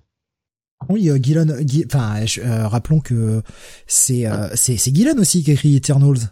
c'est Monsieur Gillen, oui. Ouais, et qui écrit également Sword, qui a très bonne presse. Voilà, enfin, je veux dire, le, mec a 10 ans de d'écriture en plus. Ouais, il s'est planté mm. sur X-Men il y a 10 ans. Est-ce qu'il va se replanter? Ouais, en tout cas, faut que, faut vraiment que tout ce qu'ils arrêtent d'essayer de faire du Hickman. C'est surtout ça. Qu'ils écrivent les histoires telles que eux savent le faire. Faut faire son deuil. Tu vois, Hickman est parti. Euh, faut arrêter de, faut arrêter de d'essayer de de de d'imiter euh, comme s'il était toujours là. Quoi. Ça, c'est peut-être une demande éditoriale, hein, par contre. Hmm. Euh, Qu'est-ce que j'ai vu euh, Ben voilà, grosso modo, hein, ce qu'il y avait de de, de plus marquant dans, dans les commentaires. Euh, il s'est planté en pleine période AVX, euh, nous disait euh, Young King Greg. Ouais, après c'était vrai que c'était pas la meilleure des périodes, ça. Bon. En tout cas, pas un numéro qui t'a euh, profondément séduit. Non, non, voilà, juste un check-it pour moi. On passe chez Image maintenant avec la sortie du quatrième épisode de New Burn, cette petite série euh, polar écrite par Chip Dartsky avec des dessins de j'ai déjà oublié qui c'est putain euh, pardon de Jacob Phillips excusez-moi. Jean, Claudius. Jacob Phillips. Ça on a vu cette révélation à la fin de l'épisode 3 euh, d'un c'était le cliffhanger d'un New Burn hein, qui est ce cette espèce de fixeur, de la mafia hein, clairement. Là il était il se faisait plus ou moins arrêter par des flics. Qui disaient bon bah maintenant tu viens avec nous hein, et on va découvrir très vite pourquoi. Puisque le chef du syndicat des flics lui demande de travailler pour lui. Parce qu'il y a eu un flic qui s'est fait buter et euh, il demande à Newburn de travailler pour lui parce que bah de toute façon s'il ne le fait pas il va lui arriver de très gros problèmes. Néanmoins Newburn bossant pour la mafia ne peut pas travailler pour les flics. Il peut vraiment pas parce que s'il le fait les gangs vont tous s'unir pour le buter. Donc il se retrouve dans une situation extrêmement inconfortable. D'un côté, les flics menacent de soit l'arrêter, soit le faire buter, parce qu'on comprend très vite que ce syndicat de flics, cette union, bah c'est pas des c'est pas des des gens de c'est pas c'est pas des gentils flics quoi. Hein, c'est des mecs qui n'hésitent pas à euh, se servir. Enfin, c'est le flic corrompu tel qu'on l'imagine. Et euh, de l'autre côté, bah il a la possibilité de crever. Et ce qui va être intéressant, c'est la façon. Honnêtement, l'enquête est, je trouve, pas bonne en elle-même. Elle se résout euh, comme ça, voilà. C'est très facile, ça va très vite, mais ça permet de bien implanter le monde, en fait, de l'univers de New Burn, l'univers dans lequel il évolue, euh, ce côté où le mec risque la mort à chaque instant. Et autant l'enquête en elle-même est pas passionnante, autant le développement de personnage, la façon dont il va s'en sortir, comment il va essayer de manipuler son monde pour sauver son cul, tout en résolvant l'affaire malgré tout. Et je trouve que c'est ça qui est bien foutu. Encore une fois, là, ça va pas être le cas, ça va être l'ensemble qui est intéressant. Je sais pas ce que t'en as pensé, Jonathan, sur cet épisode-là. Je suis d'accord avec toi. L'enquête est, résolue de manière beaucoup trop euh, simpliste, euh, mais pour moi c'est clairement un prétexte pour encore une fois euh, travailler le personnage et nous montrer dans quel milieu il gravite et ce par quoi il doit passer un petit peu pour manier le chèvre et le chou. Hein, on va le dire comme ça, parce que quand tu travailles pour la mafia, forcément aller travailler pour la police ou le syndicat de la police, c'est un petit peu un conflit d'intérêts quand même. Et, euh, tout le sel effectivement de cet épisode, c'est de nous montrer à quel point euh, malgré tout New Burn est suffisamment intelligent et euh, expérimenté et a du sang-froid pour arriver quand même à tirer parti de cette situation-là pour euh, avoir un levier. Euh, sur sur ces différents ces différents arcanes que ce soit la police ou la mafia donc on voit que c'est quelqu'un qui est est très intelligent euh, et je serais pas étonné que certains des éléments qui sont euh, apparus dans cet épisode-là ressortent oui. Euh, au cours au cours du run. Totalement, ouais. bonne utilisation aussi de sa partenaire, qui n'a qu'un petit rôle, mais un rôle essentiel à la, on va dire pas à la résolution de l'enquête, mais à la façon dont il va pas mourir. Parce que oui, Newburn va pas mourir, putain, la série porte son nom, enfin voilà, hein. oh là là, le, mé oh, le méchant Steve, il a spoilé, mais non, enfin, vous imaginez bien que le mec va pas crever, quoi. Euh, J'aime beaucoup la façon dont il l'utilise en disant non, va-t'en, c'est trop dangereux, mais en fait, reviens quand je t'appellerai, hein, surtout. Il y a, y a aussi toute cette scène de basson dans son appart où, euh, avec la simple justification de, mais pourquoi? Bah parce que je pouvais en fait. je pouvais leur casser la gueule, c'est pour ça que je l'ai fait. le mec a vraiment des balls, mais euh, en acier trempé, quoi. Donc non, franchement, c'est euh, l'épisode est bon pour l'ensemble et non pas pour l'enquête. Autant l'épisode d'avant, l'enquête était intéressante, il y avait, euh, il y avait des choses. Là, franchement, l'enquête c'est vraiment qu'un prétexte. Oui. Oui. Après, il y a, le backup. Euh, toujours cette histoire là de bijouterie, de, de, de mecs euh, qui se font des crasses au sein de leur propre famille. Je vais essayer de vous retrouver les noms de parce que le backup n'est pas fait par voilà. Euh, c'est fait par Nadia Chamas au scénar, euh, Zined Youssouf Ayoub à, au dessin et à la colorisation d'ailleurs. Et euh, j'ai l'impression que l'histoire de ce backup est terminée ça me donne cette impression. C'est pas garanti euh, parce qu'il n'y a pas de il y a pas de to be continued ou quoi que ce soit. Il y en avait pas non plus dans les précédents. Mais là, on dirait que ce chapitre-là se conclut. Ouais. C'est pas un mal. Franchement, c'est pas une histoire qui m'a vraiment passionné. Hein. Non. Peut-être que le, fait euh, d'avoir 4-5 pages aussi euh, une, par, une fois par mois, c'est peut-être un trop peu pour bien s'accrocher à l'histoire. Faudrait peut-être que je leur lise tout d'une traite en mode one shot. Mais j'ai pas trouvé ça bien passionnant, honnêtement. En fait, je pense qu'il aurait été préférable que le backup soit sur le par la partenaire de, de New Burn, en réalité. Tu sais, pour la développer un peu et pour voir euh, euh, bah, une autre facette de la de la manière dont euh, euh, New Burn mène ses enquêtes avec sa partenaire. Tu vois, avoir un peu le le double focus quoi. Je sais pas. Bon, c'est c'est dommage. Mais après, oui, Chipzarski, dans son écriture, il garde un peu euh, ce qu'il a euh, dans Daredevil, hein, c'est-à-dire que des fois, il y a certains éléments effectivement qui sont, comment dire, qui paraissent simplistes dans l'intrigue en elle-même, mais c'est un petit peu le l'écran de fumée, si tu vois ce que je veux dire, pour derrière dérouler sa toile, ce que lui veut vraiment vraiment écrire. Il a besoin quand même de faire avancer le personnage d'un point A vers un point B pour vraiment faire ce qu'il veut quoi. Et ça peut paraître comme ça, comme on dit sur cette enquête-là, vite résolue, mais en même temps, euh, euh, le garçon c'est ce qu'il fait quand même. Ça va rester un bon bail pour moi. J'aime bien cette lecture, même si c'est un en termes d'intérêt pur, euh, si vous cherchez une enquête intéressante, ce sera pas le meilleur épisode, mais c'est un épisode qui pose l'univers. À un moment, il faut aussi poser un peu les bases, poser les, codes qui régissent ce monde, parce qu'on est quand même dans un monde bah, de d'escrocs, de mafia, etc. Donc il y a quand même un code d'honneur euh, euh, au travers tout ça, ce qui est souvent répété hein, dans le journal d'Emily euh, que l'on a dans les, pages que l'on a. Et ouais, en termes d'univers, c'est un c'est un très bon numéro. En termes d'enquête, si vraiment c'est l'enquête que vous cherchez, c'est pas le meilleur numéro pour vous quoi. Mais ça reste rester un bail pour moi. Oui, et aussi, je suis d'accord avec toi. Pour moi, c'est un bail aussi euh, ce qui est quand même appréciable dans ce dans ce dans cette série, c'est qu'on n'a pas un personnage lisse quoi. Le personnage de New Burn, c'est vraiment euh, euh, c'est un personnage qui est intéressant quoi. Voilà. Et qui a de l'épaisseur, mm. si je peux le dire comme ça. Beaumasque qui nous dit si je veux une enquête intéressante, je mate Lupin sur Netflix. J'ai pas regardé la série Lupin. J'ai j'ai entendu des bons retours quand même, mais j'ai pas regardé. Moi j'ai pas vu, alors j'évite de juger, j'ai pas vu. Hein. Ouais, pareil, je, je sais pas. J'ai entendu des bonnes choses sur Lupin, que ça restait divertissant, quoi. C'est pas le meilleur truc du monde, mais... Euh. Ah, on me dit ne perds pas ton temps. Ah, ok. Merci, beau masque. Euh... Allez, on va passer à la suite. On revient sur toi, Jonathan, avec la sortie du Détective Comics 1055. Oui. Bonnie, t'as fait l'impasse cette semaine? Euh, ben alors, visiblement, on a perdu euh, il a dû se mettre en mute. Il a bon, alors je veux commencer. Ah putain, mais oui, mais putain, mais euh, je vous répondais, euh, je vous répondais avant de me rendre compte que j'avais mis en mute effectivement pour tousser tout à l'heure. Euh, oui, euh, donc je disais, bah, je disais tout simplement que j'en avais marre de lire, de lire ça au rythme, au rythme hebdo. voilà, ça, ça, ça, ça, ça commence à me saouler. D'accord. Non mais voilà, c'était justement pourquoi? Je, que je rattraperai, je rattraperai plus tard. La, question c'était ça, est-ce que c'était un manque de temps ou une volonté euh, réelle de ne pas le lire, voilà, tout simplement. Bah, un peu des deux, hein, mais bon. Euh... Jonathan, il va jusqu'au bout Donc, mais bien sûr, vous inquiétez pas que Killing Time, ça va aller jusqu'au bout de la mini-série finalement. Allez, on va se faire les six.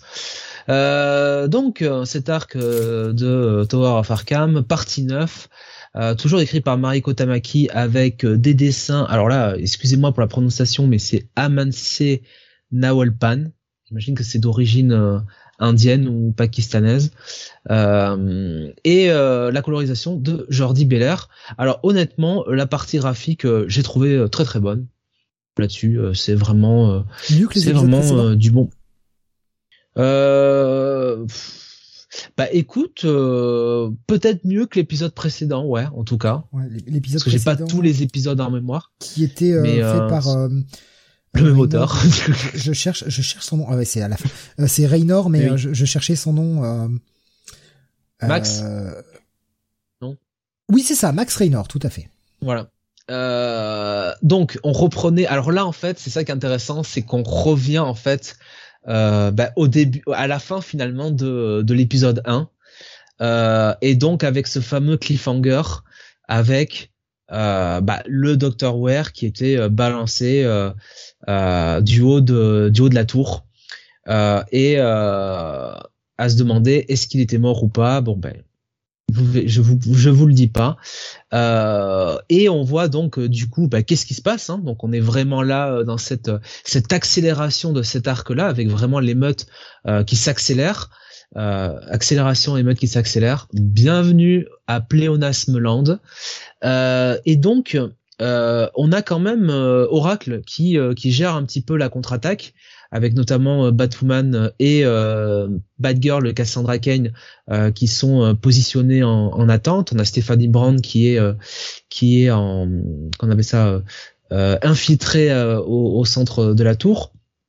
on apprend que la femme du maire Nakano est, est malheureusement présente dans cette tour. on voit donc Nightwing qui continue un petit peu à se débattre avec Psychopirate. Euh, qui continue un petit peu à, à essayer un petit peu de, de, de rétablir l'ordre. Euh, on retrouve Huntress, une Huntress qui a récupéré euh, sa mémoire et qui et qui passe vraiment euh, vraiment à l'action. Ça nous donne notamment une scène avec un méchant de la galerie de vilains de, de, de Batman plutôt plutôt bien dynamique, plutôt réussi. Et, et globalement voilà, on est sur un épisode un épisode d'action avec euh, eh bien un cliffhanger qui peut euh, véritablement euh, changer euh, changer la donne. alors qui va peut-être pas faire plaisir à tout le monde. Moi, je pense que c'est l'affaire d'un épisode. mais en tout cas, c'est un épisode moi que j'ai trouvé plutôt réussi, très dynamique. Là, on est vraiment, on est vraiment dans l'action. bonne mise en scène aussi. Euh, avec euh, quelques passages un petit peu, alors, je vais pas dire horrifiques, mais enfin euh, qui, qui jouent bien sur les, les, ombres un peu, on va le dire comme ça. Et donc on passe ensuite au, au backup. Alors le backup, souvenez-vous, c'était c'est toujours écrit par Mathieu Rosenberg avec des dessins de Fernando Blanco et toujours une colorisation de, de Jordi Belair. Donc on suit euh, bah, l'histoire de euh, ce gamin rouquin un peu insupportable, un peu tête à claque, qui est un petit peu euh, finalement le personnage pathétique, le fil rouge, le fil rouge de de cette série, de toute cette folie qui se passe à Gotham.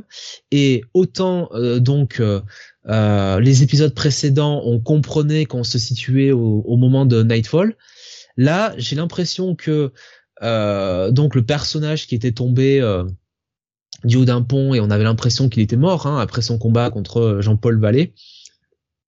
En fait, on le voit, on le voit dans un centre de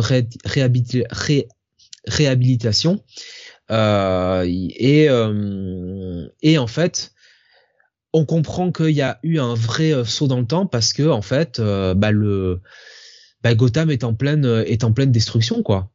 Euh, et on a l'impression vraiment là d'être passé à un espèce de No Man's Land bis.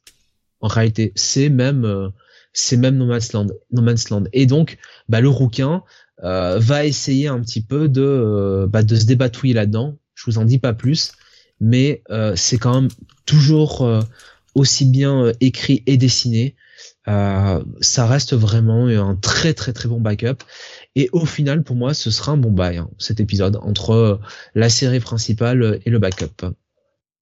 On va continuer avec toi, Benny. On va repasser chez Marvel. On va rester dans un autre event, du coup, euh, puisque tu as été lire le Devil's Reign Spider-Man.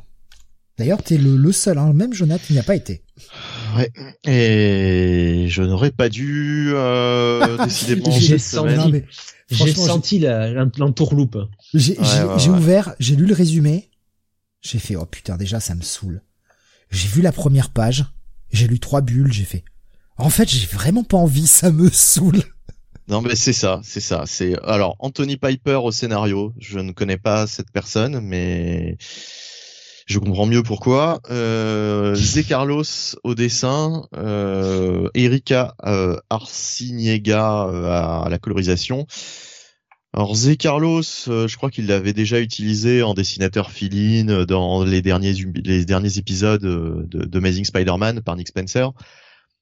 Euh, donc graphiquement, bah c'est du, c'est un petit peu du passe-partout. Hein, voilà, ça, ça, on va dire que ça fait le job. Euh, mais par contre, oui, le, le scénario euh, qui sur le papier, enfin, moi m'intéressait le, le, retour du personnage de, de la Rose, et c'est surtout le fils, le vrai fils, hein, Richard Fisk de, du, du Kingpin. Donc euh, le, le, fils originel, euh, celui qu'on qu'on suivait dans les euh, dans les pages des comics depuis depuis toujours, qui a été maintes fois la cause de, de tourments pour le caïd et qui a été très important d'ailleurs dans le le run de, de Bendis. Euh, il avait, il avait une place, importante. Et d'ailleurs, je crois qu'il passait euh, l'arme à gauche dans le dans run de Bendis.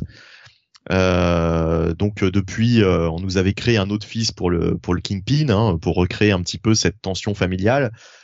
entre temps, Spencer est passé par là et il avait ressuscité le, au terme de, de l'arc King's Ransom, il avait ressuscité donc Richard Fisk puisque c'est ce que voulait euh, en fait Wilson Fisk hein, euh, durant tout cet arc. Euh, on savait pas trop ce qu'il convoitait, mais c'était la, la, résurrection de la résurrection de Richard auprès de auprès de Kindred. Je vous renvoie au, run de Spencer pour ça, pour, toutes les, pour toutes les explications. Mais du coup, je me disais bon bah voilà, c'est intéressant. On a ce personnage-là dans la nature maintenant. ça va créer une nouvelle dynamique. Et je pensais éventuellement que bah, le, personnage allait être repris par par Chips Darsky éventuellement vu qu'il est en train d'écrire Daredevil et qu'il utilise beaucoup le caïd et, sa famille, je, je me suis dit ça quoi. Et en fait, euh, bah il n'en a rien fait et euh, le personnage était absent jusque là. Et là, euh, ce Piper, j'ai déjà oublié son prénom, excusez-moi, Anthony Piper, voilà, donc nous ramène donc le, personnage de la Rose de, Richard Fisk et mon Dieu que c'est chiant. Il en fait une espèce de loser vraiment de loser. En fait, si c'était, si le but avait été de faire un one shot qui nous replace le la rose, donc le Richard Fisk comme une menace, euh, ça aurait été bien. Mais là, c'est tout le contraire. C'est-à-dire que là, on retrouve vraiment le, le personnage loser que c'était devenu dans les années 90. Euh, les pires épisodes là, de Spider-Man par Terry euh, Cavanagh, là, c'était une catastrophe avec euh, la rose et puis Blood Rose. Et alors, le mieux, pour ceux qui n'ont pas lu ces épisodes et je les comprends et ne les lisez jamais, euh, il y avait toute une saga, donc il y avait euh, un, personnage qui s'appelait Blood Rose qui apparaissait et on se demandait mais qui est Blood Rose? Eh bien Blood Rose, je, je devinez qui c'était? Ah je me rappelle plus. Je me rappelle plus. Mousse. Non mais pire que ça, pire que ça. Qui était Blood Rose? Eh bien c'était Richard Fisk. On m'a dit non. logique. Beau masque proposé tant mais non, non mais, non mais, non mais, non mais, c'est The Rose, c'est Richard Fisk. Il y a un nouveau personnage qui s'appelle Blood Rose. Et eh ben en fait c'est le même. Putain, putain, mais putain quoi. Est-ce qu'on peut faire un concept plus merdique encore? Est-ce qu'on est-ce qu'on peut est-ce qu'on peut encore euh, euh, enfin surprendre les, les lecteurs d'une manière euh, encore plus pourrie. Est-ce que c'est possible? Je ne pense pas. Non mais enfin voilà. Et, et là, euh, franchement, euh, voilà, c'était c'était devenu un gros loser ce personnage. Et bah, et bah, il n'a pas changé. Voilà, il n'a pas changé. Hein. C'est c'est vraiment de la merde cet épisode. C'est chiant, c'est chiant. C'est c'est écrit. en plus, la, la, narration, on a l'impression de lire du McFarlane quoi. Il y a dix fois trop de bulles. Il y a, enfin c'est j'ai passé un temps fou à lire ça. Euh, j'aurais dû, euh, j'aurais dû lire ah, ça, et, le X-Men. J'aurais dû vraiment, euh, j'aurais vraiment pas dû lire ces deux trucs-là. J'ai essayé de changer un petit peu de, registre, lire un petit peu d'autres trucs cette semaine. bah non, j'aurais dû rester sur les valeurs sûres. J'aurais dû lire New Burn et et je sais pas, il y a peut-être encore autre chose que bah, le Détective Comics par exemple. Pour une fois, j'ai pas lu. voilà, parce que là, franchement, c'est c'est nul. Donc euh, là, là, là, clairement, un bon gros pass. Hein, c'est une merde cet épisode. Tommy nous disait, oh punaise, ils ont fait un Blood Rose. On était bien dans les années 90, les noms Blood, Strike, Blade, Kill, Death, etc. Ou Extreme. Et eh oui, C'était ça, mais Terry Kavanagh, il a fait que des épisodes avec euh, des, des super vilains, avec des noms pourris, euh, du style, euh, euh, je sais pas, je dis n'importe quoi, Hit Riser, c'est le truc qui va pas du tout avec, et ça va, ça marche pas du tout ensemble, mais enfin, tu vois, des, des que, que des noms à la con, quoi. Il euh, y, avait euh, Grave qui te disait mais si c'était pas mal X-Men parce qu'il a raté ta review, hein, on lui a résumé. Euh, c'était bah, le, problème c'est que c'est un auteur qui essaye de d'écrire comme un autre quoi. C'est Dugan qui essaye de faire du hein. non, non, non, mais j'explique pour lui c'est tout Blood Rose c'était pas avec Maki sur Web of Spider-Man nous demandait Kake 16 euh, ah, c'était initié par Howard Mackie, mais euh, la révélation de qui était Blood Rose, c'est Terry Cavanagh qui l'a fait un peu plus tard. Et comme visiblement il a pas d'idée, bah la révélation c'est que c'est la même personne que, que, le, que le précédent, quoi. C'était un moyen de faire semblant. Les gens disent oh il va pas oser. Eh ben si. Et voilà, et personne ne l'avait venir. Euh... C'était dans l'arc avec l'armure, euh, la Spider Armor, tu sais, Silver là, enfin l'espèce de. Bah le numéro 100 quoi le numéro 100 de Web of Spider-Man, voilà, c'était cet arc-là. L'arc où on nous révélait que, qui était Blood Rose. Et il y avait du Nightwatch dedans, l'espèce de, de rip-off de Spawn. Et ouais, le fameux. Un jour en rétro-review peut-être. Oulala. Oh mon dieu. qui a dit qu'on allait faire que du bon? Qui? euh, Je vois le côté imitation de euh, Hickman, nous dit Graf, mais euh, comme l'affreux Jojo s'est barré, ça me pose pas trop de problème. Voilà. Euh, donc un, un, pass sur ce Devil's Reign Spider-Man, ah, c'était un one shot hein, d'ailleurs. Euh, y a pas de suite. Shot, mm. euh, continuons avec eh bien toujours du Marvel. C'est le début de la série Strange. Suite de euh, Death of Doctor Strange. Euh, eh bien oui, euh, on est obligé de vous spoiler. Hein. De toute façon, c'est sur la cover et à un moment, sinon on vous parle vraiment, vraiment pas de l'épisode. Eh ben ouais, le Doctor Strange, eh ben il a cassé sa pipipe à la fin de de, de Death of Doctor Strange. Et puis le pauvre, il a cassé sa pipe sans en avoir une. Ça, c'est bien dommage. Et il a filé les pouvoirs de sorcier suprême à Cléa. Drôle de choix. Alors un choix mu par le cœur, hein, mais euh, surprise hein, quand même, euh, c'était la fameuse surprise dont je parlais quand j'avais fait la review de Death of Doctor Strange numéro 5, c'est qu'avec le retour au début de l'épisode de Doctor Strange qui se régénère en mode ah là là tu m'avais volé ma main, bah regarde pouf, sort de régénération et voilà le mec est là. Sauf qu'il y a un véritable prix à payer et il sait qu'il va mourir donc il peut pas échapper à la mort comme ça, pas aussi simplement, donc il transfère ses pouvoirs à Cléa qui devient la nouvelle sorcière suprême. Dans cette série écrite par Jed McKay, celui qui écrivait déjà Death of Doctor Strange, un dessin de Marcelo Ferreira, un ancrage de Don Ho accompagné de Roberto Poggi, ou Poggi, je ne sais pas, et une colorisation de euh, Java Tartaglia accompagné de Felipe Sobrero. Donc un épisode double euh, qui commence, euh, bah voilà, hein. oh là là, je suis le Harvestman, je suis le méchant, et tu ne ressusciteras pas euh, Doctor Strange. Boum, je reviens une semaine en arrière. Ah, putain, mais allez vous faire foutre avec ça, en fait, vous êtes vraiment des grosses merdes. Vraiment. Surtout que tu enlèves ces deux premières pages, mais t'es pas moins accroché pour autant, ça commence direct, il y a quelqu'un qui vient frapper à la porte, et putain, c'est Doctor Doom Bordel, tu peux pas faire une meilleure accroche comme ça. Je veux dire, les gens ont lu que euh, ont lu Death of Doctor Strange, ils l'ont pas lu, bah tant pis pour eux. En même temps, ils savent que la nouvelle Doctor Strange, bah c'est Cléa, elle est sur la cover. Tu commences, tu fais frapper Doctor Doom euh, au Winner Sanctum, enfin le Sanctum Sanctorum, pardon. Et voilà, et, ça, ça commence très bien avec un, Doom qui débarque et qui dit non mais euh, connasse, euh, c'est moi qui vais prendre, c'est moi le nouveau sorcier suprême. Et lui dit non mais ta gueule, casse-toi, casse-toi de là. il m'a filé les pouvoirs. Tu veux que je te pète ta gueule Il y a n'y avait pas besoin de cette espèce d'accroche encore en mode ah regardez l'action et le flashback. Ça c'est de la paresse d'écriture. Je ne cesse de le dire et ça se prouve encore une fois. Tu enlèves ces deux pages, l'épisode est très bien. Il n'y a pas besoin de ça pour t'accrocher. J'en ai rien à foutre d'Harvestman. Il m'est introduit sur la fin de l'épisode, je m'en branle quoi. Euh, donc, après cette euh, ce petit affrontement, on va découvrir donc Cléa dans son nouveau rôle de Doctor Strange, enfin de sorcier suprême, de sorcière suprême, pardon, avec un Wong qui a beaucoup de mal à se remettre de la mort de de Strange, de son ami. Et on va voir c'est ce qu'essaie de nous montrer Mackay que euh, eh bien euh, Cléa en sorcière suprême pas du tout la même attitude que euh, le Docteur Strange. Elle est pas aussi gentille elle vient d'une autre dimension. Elle a quand même des parents qui sont des tyrans et que bah elle buter des gens ça lui fait pas peur. Donc elle n'hésite pas à buter euh, les agresseurs qui vont qui vont débarquer. Vous découvrirez ça dans l'épisode. Et son plan son but c'est justement de ressusciter Docteur Strange. D'un moyen, un moyen ou d'un autre, elle veut le ressusciter. C'est pas mauvais. J'ai pas été tant accroché que ça. Je m'attendais à un petit peu plus. en fait, j'ai du mal avec la caractérisation de Cléa. J'avoue que le côté un peu euh, ah regardez, je suis badass, je suis une brute, bah ouais.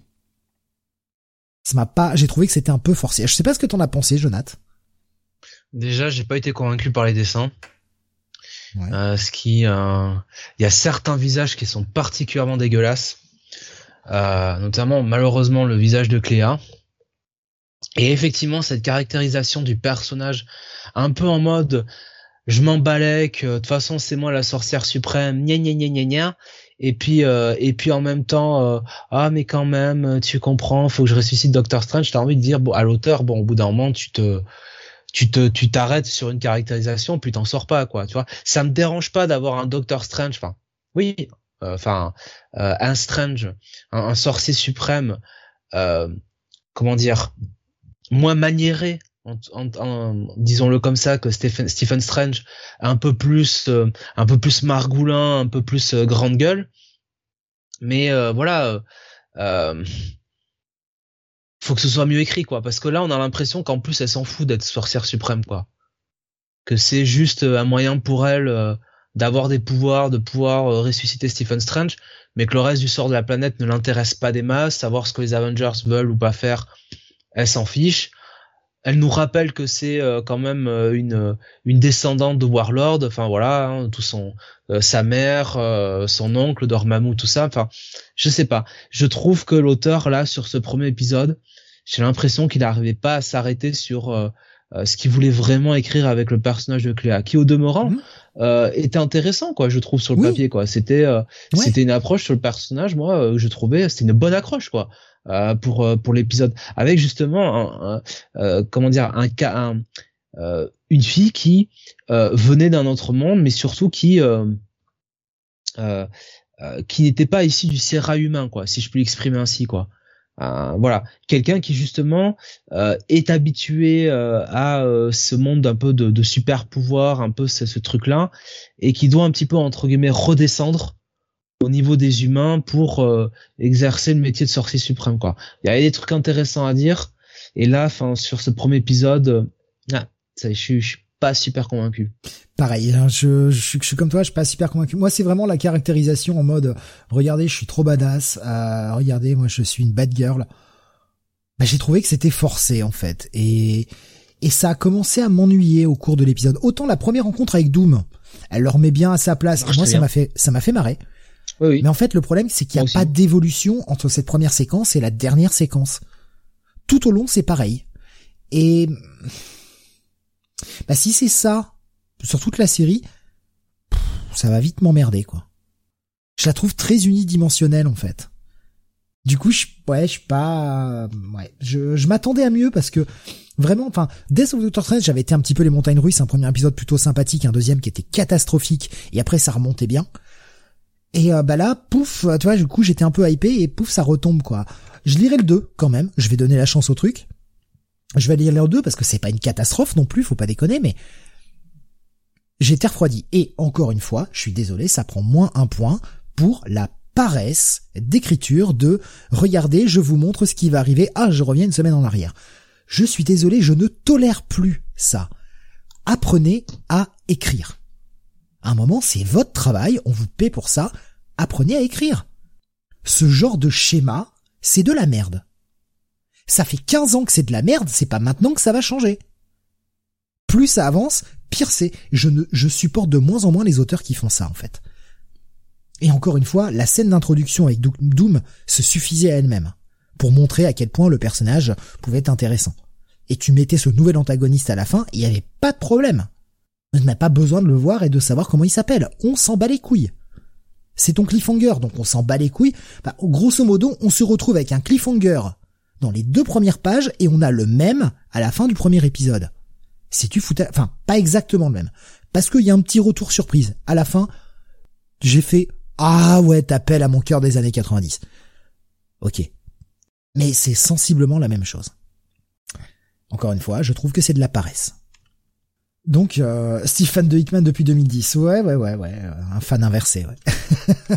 je suis désolé, j'aime pas Hickman. J'ai vraiment beaucoup de mal avec Hickman. Il y a plus de choses que je n'aime pas de lui que des choses que j'aime de lui, quoi. Je, bah, tant pis. Hein. C'est pas grave, hein. Euh, je reconnais qu'il a fait des bons trucs, par contre. Il y avait Tommy qui nous rappelait sur le chat euh, euh, YouTube que Cléa avait déjà été la sorcière suprême dans Earth X. C'est vrai. C'est vrai, j'avais oublié ça. J'avais complètement oublié. Ça fait un moment que j'ai pas retouché à Earth X. Si tu crois qu'on va lire des trucs comme Earth X, on mal. Hein. qui lit Earth X lit Paradise X et lit Universe X. Ça fait beaucoup trop à lire. Oh, trop long. Oh. Ça va être seulement un check-it pour moi, ce, ce premier épisode de, de Strange. Je suis pas, pas tant emballé que ça. J'aurais aimé, j'aurais aimé être emballé un peu plus. Malheureusement, c'est pas le cas. Peut-être trop d'attente aussi. On continue avec toi, Jonathan. Je te l'ai laissé celui-là parce que on en a parlé un petit peu ensemble euh, hier, hier soir. Oui, oui. Euh, le Daredevil, Woman Without Fear, numéro 3, la fin de la mini. Taïna, Devil's Reign, bien évidemment. Alors attention. Oui. Attention, un gros avertissement, je te laisse le placer parce que cet épisode, eh ben, euh, eh ben, on s'est fait baiser. Voilà.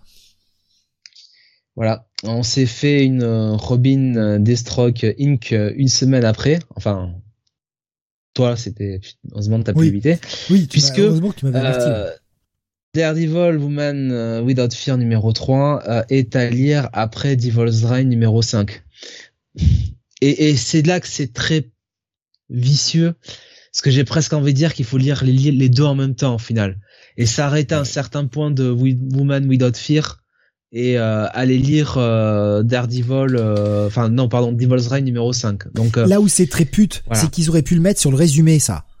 Parce que nous le mettre, parce que quand on se tape le spoil, on est au, quasiment à la fin de l'épisode, on est quasiment au 4 5 de l'épisode, il y a un petit spoil et encore.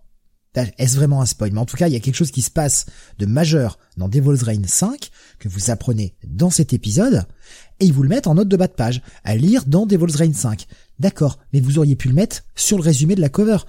Sur le résumé du, du Devil's Reign euh, Spider-Man dont a parlé Bunny juste avant, c'est bien marqué sur la, enfin sur la cover intérieure, là où il y a le résumé.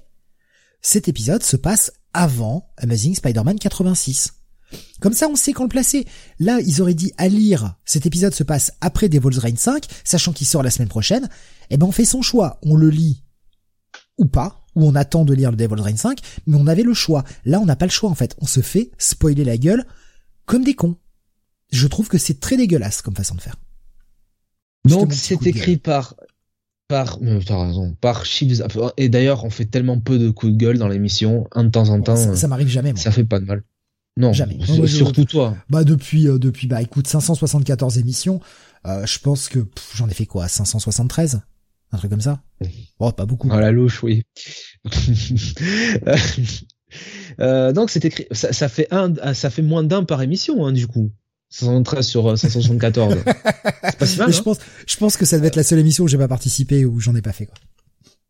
Donc, euh, Woman Without Fear numéro 3, écrit par euh, euh, avec des dessins de Raphaël de la Torre et une colorisation de Federico Bli.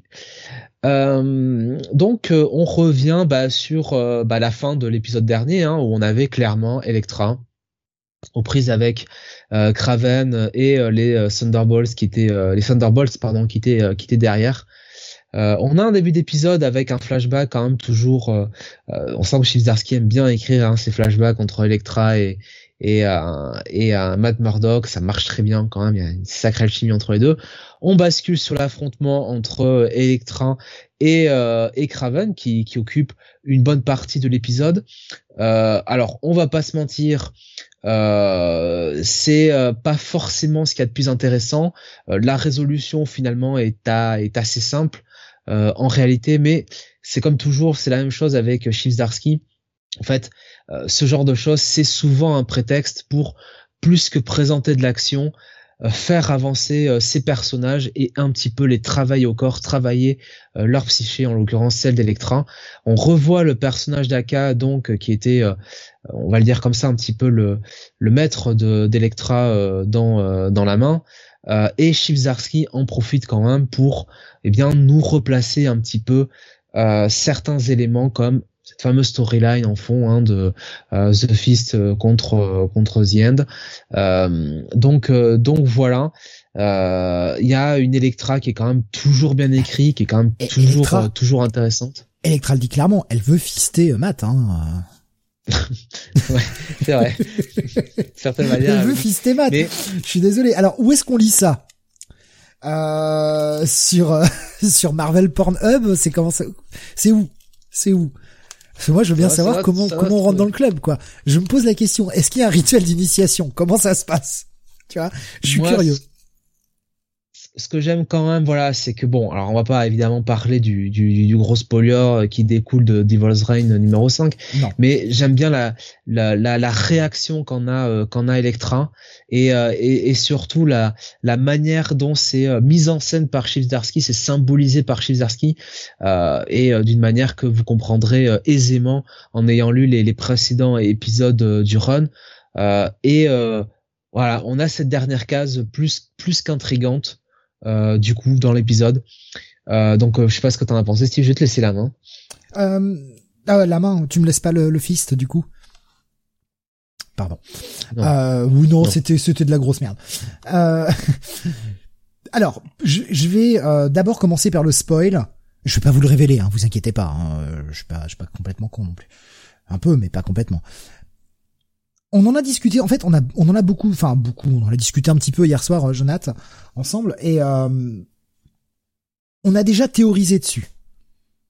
Ce qui marche bien parce que oui, il y a un spoil, mais c'est un spoil malgré tout, il est bien fait parce que ce spoil vous donne au moment de la révélation une piste de attention, c'est peut-être faux. Attention, c'est peut-être pas complètement vrai. Il y a peut-être il y a peut-être quelque chose, euh, il y a peut-être un twist avec ça. Donc la façon dont il le fait, oui, ça spoil, mais ça nous fait nous poser des questions et nous donner envie d'aller lire Devil's Reign 5. Donc ça marche. J'aurais préféré ne pas le savoir avant la lecture de Devil's Reign 5, quand même, parce que maintenant je vais attendre que ça, d'essayer de, de voir ce qui a été annoncé. Mais ça me donne quand même envie d'y aller. Et on a déjà commencé à théoriser dessus. Alors on fera pas de spoiler zone ce soir, on fera pas tout ça parce que pas, pas le temps. On n'a pas le temps mais euh, je trouve ça, j'ai trouvé ça intéressant en fait. Euh, la façon dont il l'a fait. Oui, il a spoilé, sans trop en dire quand même. Pour le reste, euh, je te bah, ça va pas être une nouveauté pour toi, Jonathan. Tu connais mon avis. Autant le combat avec Craven, j'ai trouvé que c'était pas bon, sincèrement. Et je trouve que cet ensemble de mini Enfin, l'ensemble de cette mini aurait pu être un one-shot oversize.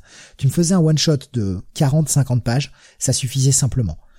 Parce que l'affrontement avec Craven, rétrospectivement, pour voir ce que ça donne sur cet épisode-là, avec la fin de cette partie, bah c'était pas cool. Franchement, c'était ennuyant, c'était étiré en longueur. Pour cette finalité-là, je veux dire, Craven, est-ce que franchement Craven était un adversaire à la hauteur d'Electra? Est-ce que Craven avait le potentiel de, de, de faire ne serait-ce que un peu peur à Electra de la mettre un peu en danger. Non, jamais. Je veux dire, Craven, c'est un loser, quoi. c'est un charlot. Et heureusement qu'il y a toute cette seconde partie d'épisode qui et on comprend à quoi va servir cette mini euh, Woman Without Fear, sert à faire avancer, tu l'as très bien dit tout à l'heure Jonathan, sert à faire avancer l'intrigue générale de, de, de la série Daredevil, de ce qu'elle, de ce qu'il avait posé. Ce, enfin, je veux dire, le moment où Electra arrive en disant, euh, ouais, il y a le fist et qu'elle a discuté avec Stick, c'était l'épisode 12 euh, ou 14, je ne sais plus. La série s'est arrêtée au 36 et on est sur Devil's Reign. Donc ça remonte à combien de temps? Deux ans maintenant? Voilà, voilà du, ce qu'on appelle dans le catch du long term booking, quoi c'est vraiment un plan sur le long terme. On l'avait mis un peu de côté, on revient, on fait une petite mention de temps en temps et on oublie après pendant les quelques mois suivants. Et là, il nous montre qu'il n'oublie pas que c'est clairement le prochain plan. Il le rappelle, c'est cool, et j'ai envie de voir où ça va. Mais euh, mais ouais, je, je n'ai pas aimé, en fait, ce que je n'ai pas aimé, c'est le format. Nous faire acheter une mini en 3, qui n'était absolument pas nécessaire, alors qu'un one-shot de 40 pages suffisait amplement, parce que c'est décompressé. C'est beau sans être non plus incroyable. Donc bon, bah ouais, même, même l'affrontement. J'ai préféré la partie, la seconde partie de l'affrontement que l'on a dans cet épisode, la plus dans la partie noire, la partie sombre, hein, euh, qui était plutôt bien mise en image, mais le reste, enfin, je veux dire, quand je repense à cette mini, je vais penser quoi? À la fin, à tout ce qu'elle apporte à la fin, mais tout le début, enfin l'épisode 1 et l'épisode 2, bah c'est totalement oubliable en fait. Rétrospectivement, bien sûr. Maintenant qu'on a la complète. Donc, euh, ben ouais, j'en sors un peu déçu, très content pour la suite, hypé pour la suite, attention, mais je sors un peu déçu de la mini que l'on m'a vendue, tie-in à Devil's Rain. Voilà. Ouais, euh, ça aurait pu, euh, ça aurait pu être raccourci, ouais, en one shot, ouais. Ouais, voilà, moi j'aurais pas craché sur un one shot oversized, hein. Franchement. Tu me faisais un one shot de 50 pages, crachais pas dessus, et ça aurait été, euh, ça aurait été judicieux, judicieux et justifiable, en fait. Mais bon, on a voulu faire trois fois, trois fois 20 pages et, et cracher, faire cracher les gens euh, trois fois le, prix d'un comic. Mais par contre, si vous aimez le run de Daredevil, qu'on soit clair, c'est incontournable. C'est incontournable parce que ça fait avancer l'histoire. Voilà, donc euh, bah, je, suis un peu embêté pour ma note. Pas moi, moi je vais mettre un, un bail, honnêtement, un, bon petit bail. Pour moi, ça va être un, un, un bon check-it plus Enfin, cet épisode en lui-même, pour le run de Daredevil, c'est un bail. La mini dans l'ensemble, c'est un check-it. Entre un check-it et un check-it plus, voilà.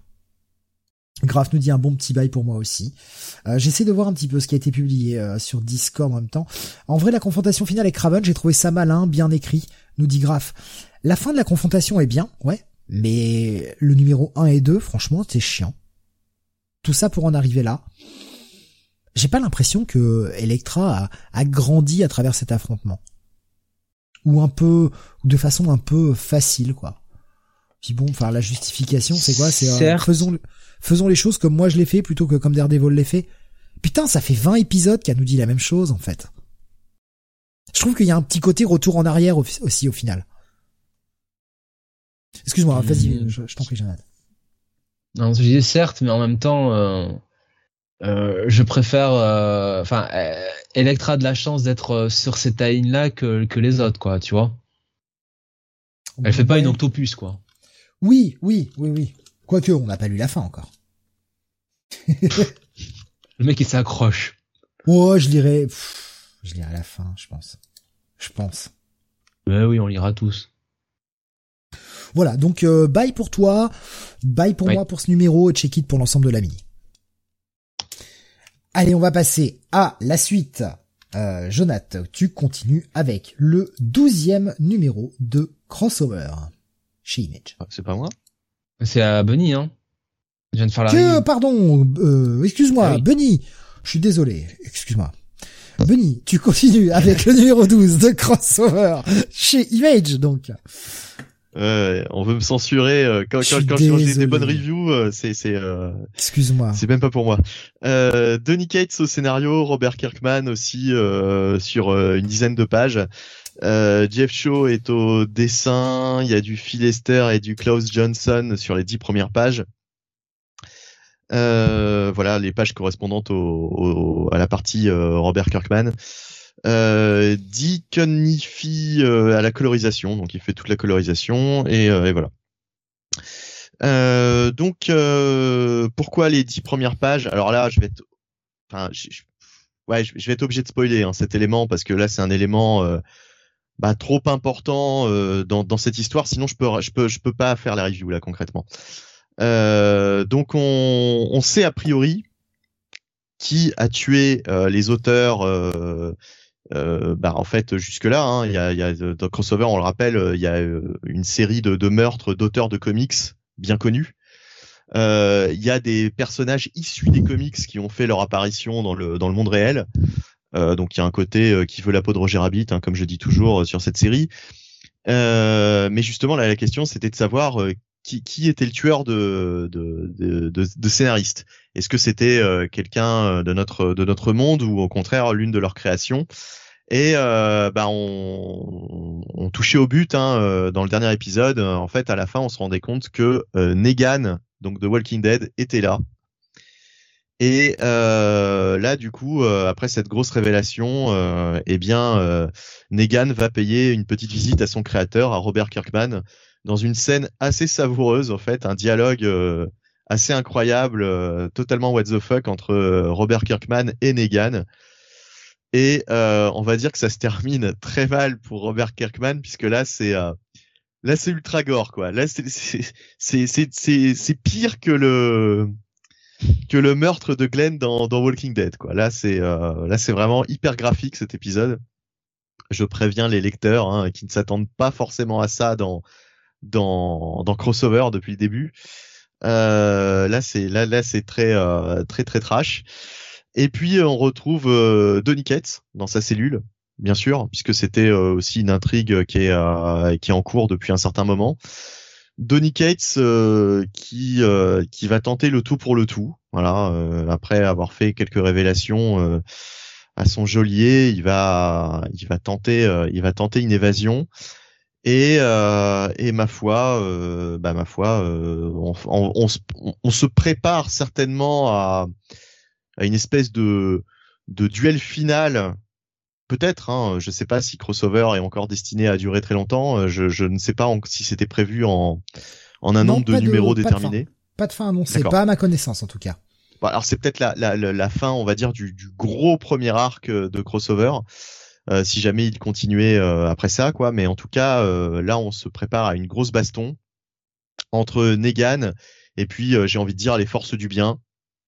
je vais pas en dire plus, hein, puisque voilà, il se passe il se passe d'autres choses. Mais, euh, mais voilà, franchement, c'est à lire. C'est, vraiment un, un méga euh, toujours euh, euh, crossover. Ça reste, ça reste ma lecture de la de la semaine. Euh, c'est toujours un, gros délire, mais mais totalement totalement assumé. Et, euh, je pense qu'une fois qu'on est rentré dedans, il est impossible de, décrocher de, ce titre. Et je crois, Jonathan, que tu l'as lu, hein, comme d'habitude. Oui, alors pour moi aussi, c'est une très bonne lecture. Je serais un peu moins enthousiaste que toi hein, sur cet épisode. Moi, justement, tout le passage avec euh, Negan et, euh, Robert Kirkman, c'est sympa 5 minutes, mais euh, j'ai trouvé que ça s'étire vachement longueur, surtout la teneur des dialogues. Bah, ok, c'est quand même ça.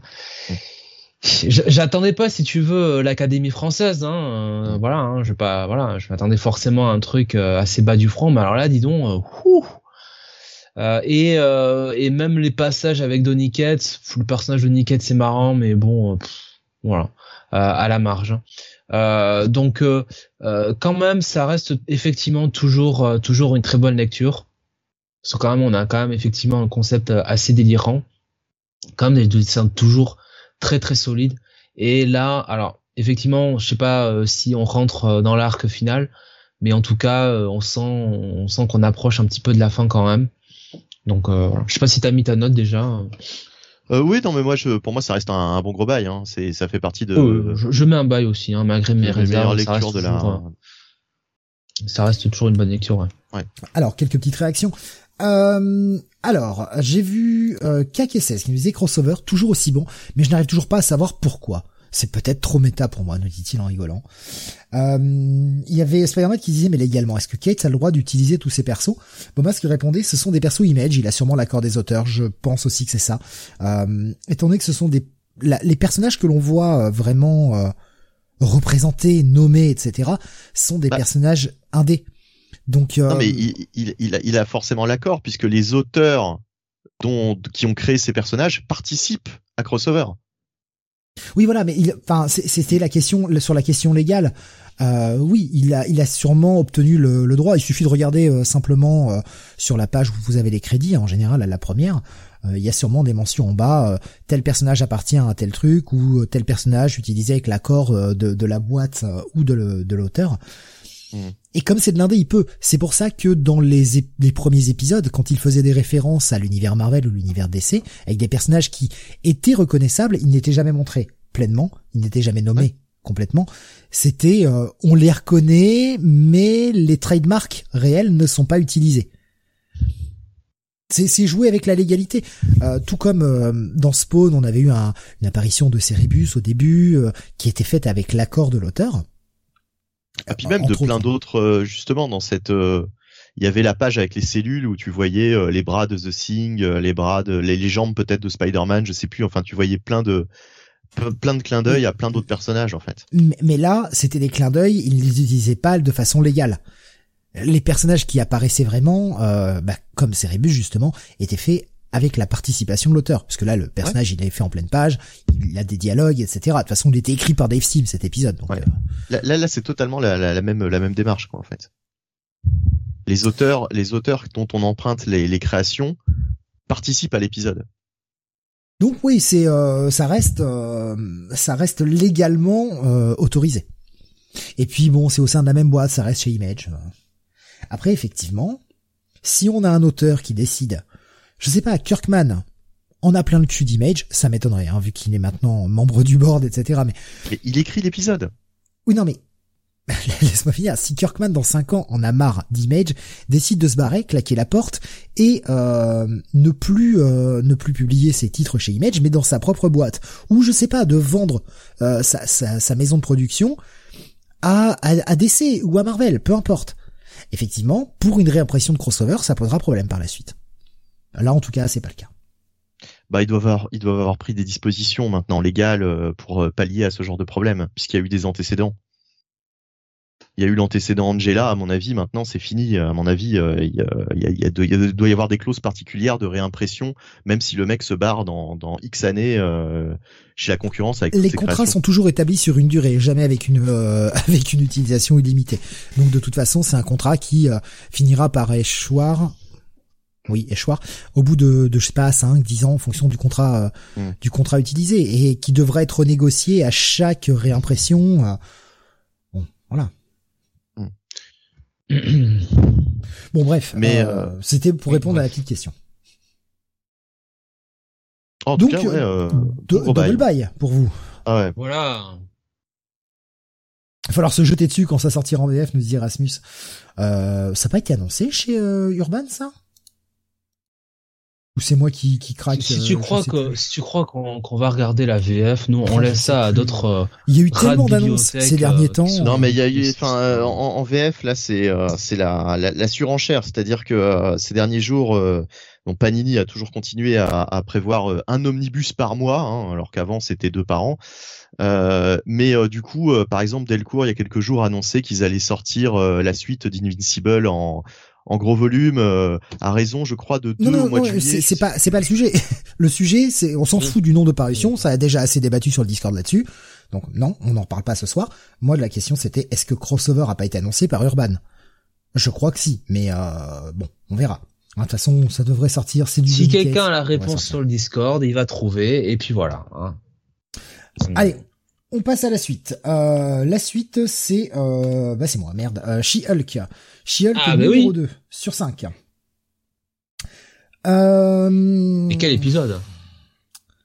Alors, un épisode écrit, je suis en train de retrouver les crédits, excusez-moi, je, je, fais trois choses en même temps pour publier les photos et tout en même temps, c'est chaud. Jean-Paul II. Rainbow Rowell à, au scénario, pardon, euh, Roger Antonio à la partie graphique, une colorisation de Rico Renzi.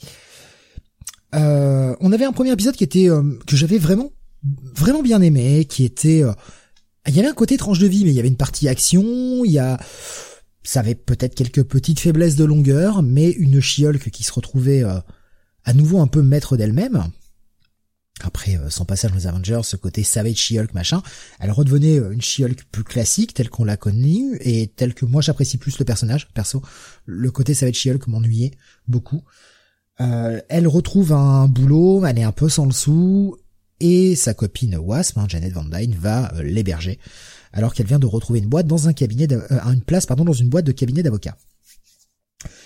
Et à la fin de l'épisode 1, débarqué, mais un personnage que l'on voit partout en ce moment, Jack of Hearts, hein, qui est de retour dans l'univers Marvel, qui débarquait comme ça en plein milieu du salon et en mode je suis éclaté, qu'est-ce qui m'arrive?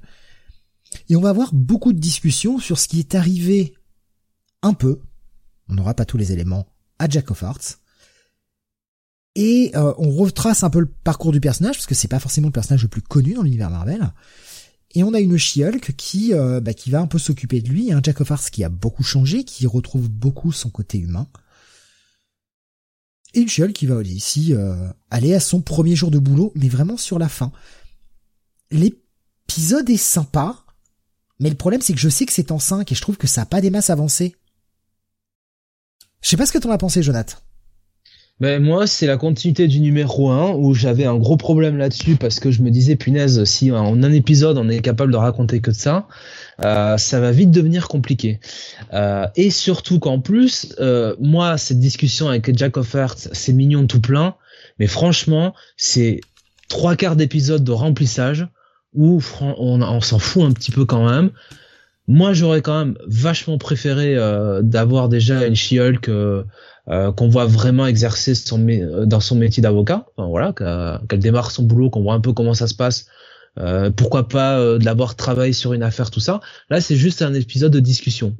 Voilà, il y a pas de menace, il y a rien. C'est vraiment de la tranche de vie, mais c'est de la tranche de vie sans vie, quoi. C'est de la tranche. donc, honnêtement, non mais alors je suis sûr que c'est tout à fait le genre de truc que Sam adorerait lire en manga. Mais honnêtement, euh, sur un comics, non. En plus, c'est une mini-série, tu vois. Alors, ça aurait été un ongoing encore. L'auteur prend un peu de temps pour placer, euh, placer son intrigue, placer son cast de personnages, tout ça. Je peux comprendre.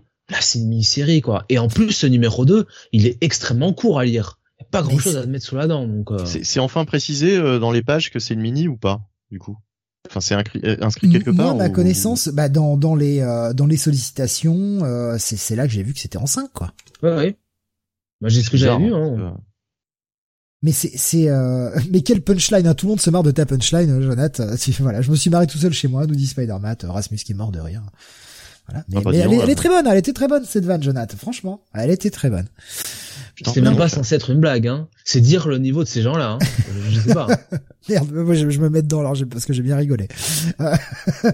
mais non, franchement, c'est en fait, comme comme j'ai dit et comme tu l'as dit toi aussi, moi le, problème que j'ai avec ça, c'est pas que ça, c'est pas que l'épisode est mauvais. Moi j'ai bien aimé l'épisode, j'ai bien aimé retrouver Jack of Hearts que on voit un peu partout chez Marvel en ce moment, et, et voilà, et ça me fait plaisir. Je, je suis en train d'en lire un peu dans, des, dans des vieux trucs que je lis. Euh, euh, j'ai lu un peu de Surfer, il y avait Jack of Hearts dedans, etc. Donc je suis un peu à la maison. C'est cool de revoir le parcours parce que je t'avoue que moi le, le parcours du personnage, je l'ai un peu oublié, c'est un peu mélangé parce que j'ai lu des trucs, mais pas forcément dans le bon ordre.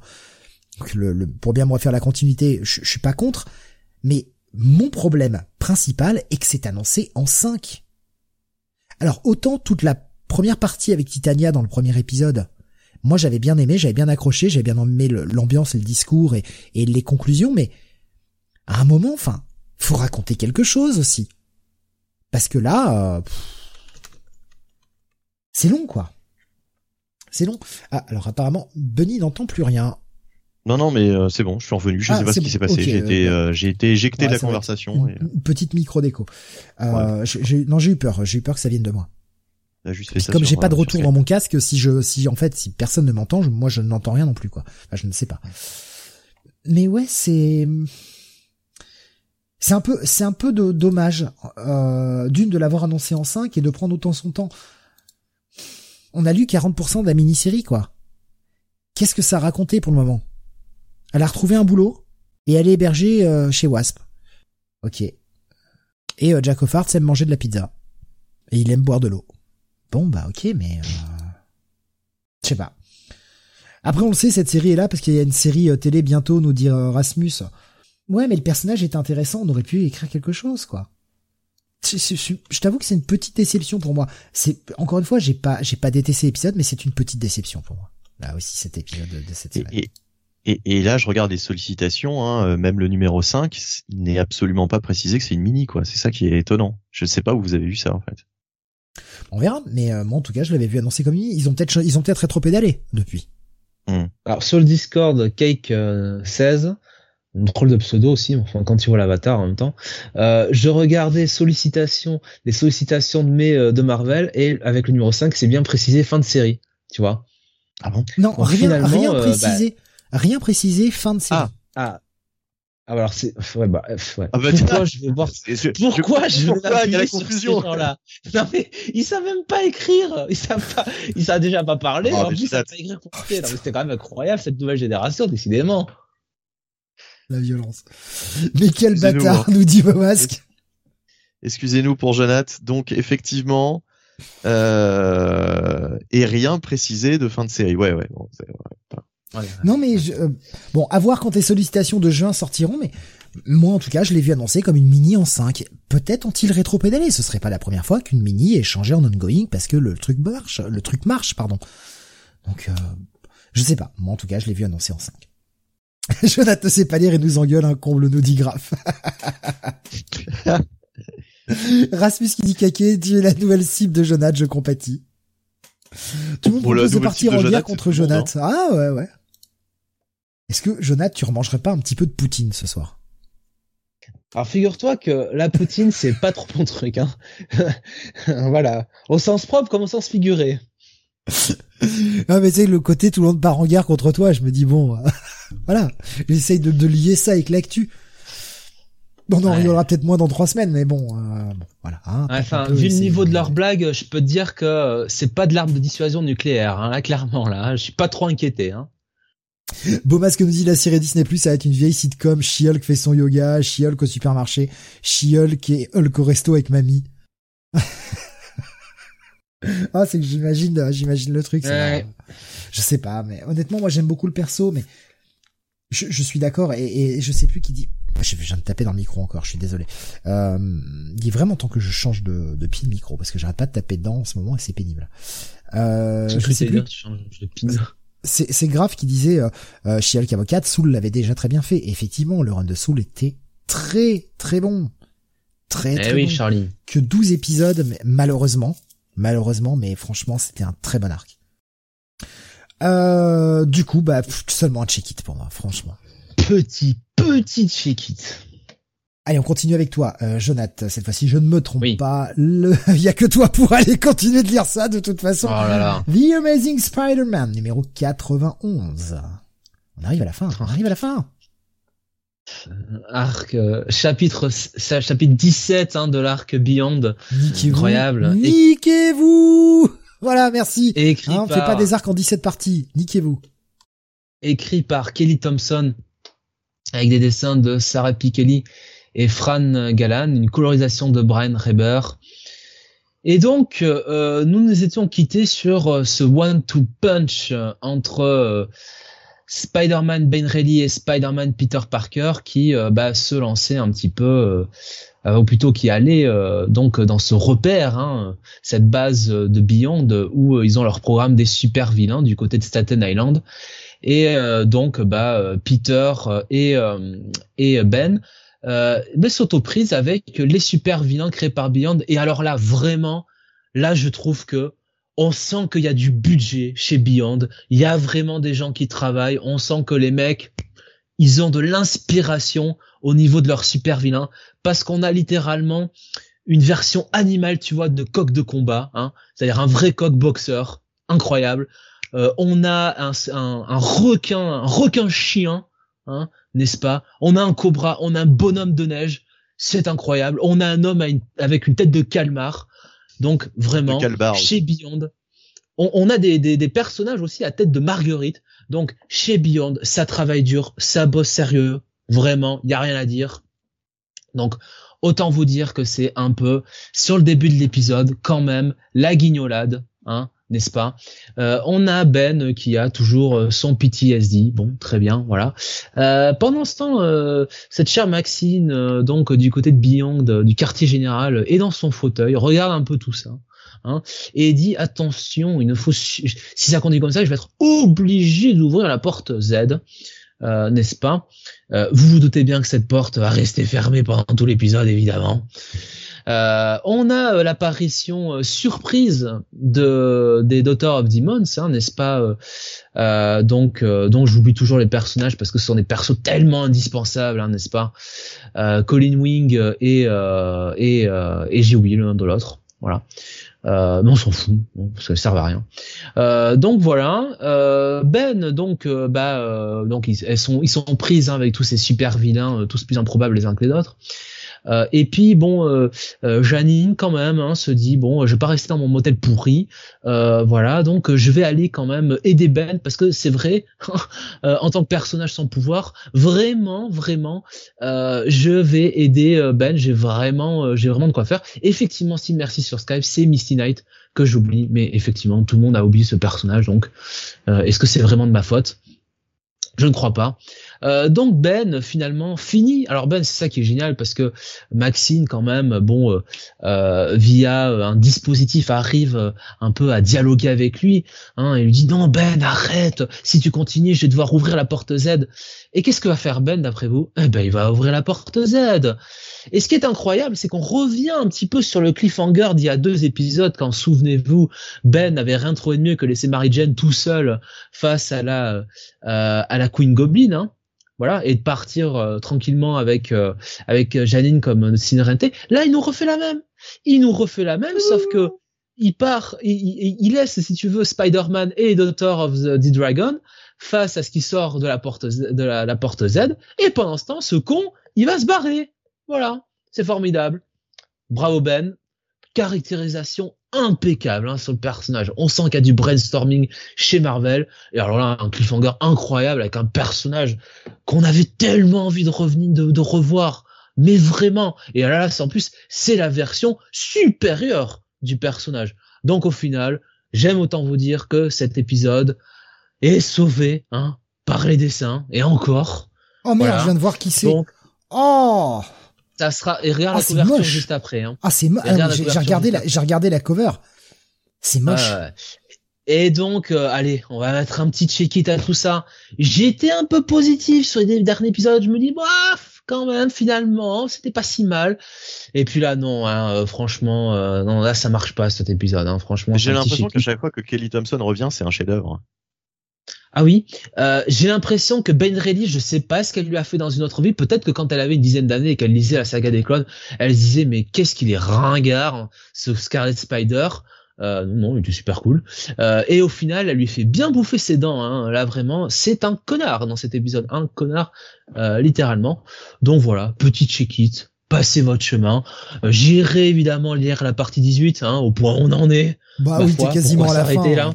Hein. T'es à deux de la fin. Quoi qu'il y a peut-être un petit point. Ah oui, si, t'as un petit point B la semaine prochaine. Hein. Mais j'ai un point bébé. Révolution approche, forcément. On en parlera la semaine prochaine. On vous annoncera le programme en fin d'émission. Euh, programme qui sera différent. Hein, on vous le dit tout de suite. Euh, je vous remettrai euh, les émissions. Enfin, le comme d'habitude, le petit. le, le, petit tag à tout le monde sur Twitter parce que les, les horaires des émissions de la semaine prochaine, voilà, ça, ça, part dans tous les sens, mais bah pas le choix. On vous expliquera ça tout à l'heure. Euh, je prends des réactions que j'ai vu passer. Spider-Man vivement le retour de Romita Junior, me disait Kake 16. Euh, C'est abominable en ce moment depuis trois petits points, bien trop longtemps. Bon, on a vu un petit Bagley qui nous a fait une belle planche hein, la semaine dernière quand même. Cette planche finale a été belle. Elle était quand même très ah, belle. L'épisode de Bagley la semaine dernière était très bien dessiné, franchement. Euh, Qu'est-ce que j'ai vu passer? Euh, nous disait mais bordel, on attend le retour de Ben depuis des années et voilà sa galerie de vilains. non mais c'est mais enfin c'est surtout si tu veux enfin moi ce qui je m'en fous à la limite de la galerie de, de Ben c'est surtout le côté on te montre quand même Beyond comme cette entreprise qui est une menace qui euh, tire les ficelles euh, qui a un grand plan. Et le grand plan c'est de créer des super vilains avec euh, coque de combat et, et tête de calamar quoi. Franchement quoi. Sans déconner. Et requin chien quoi.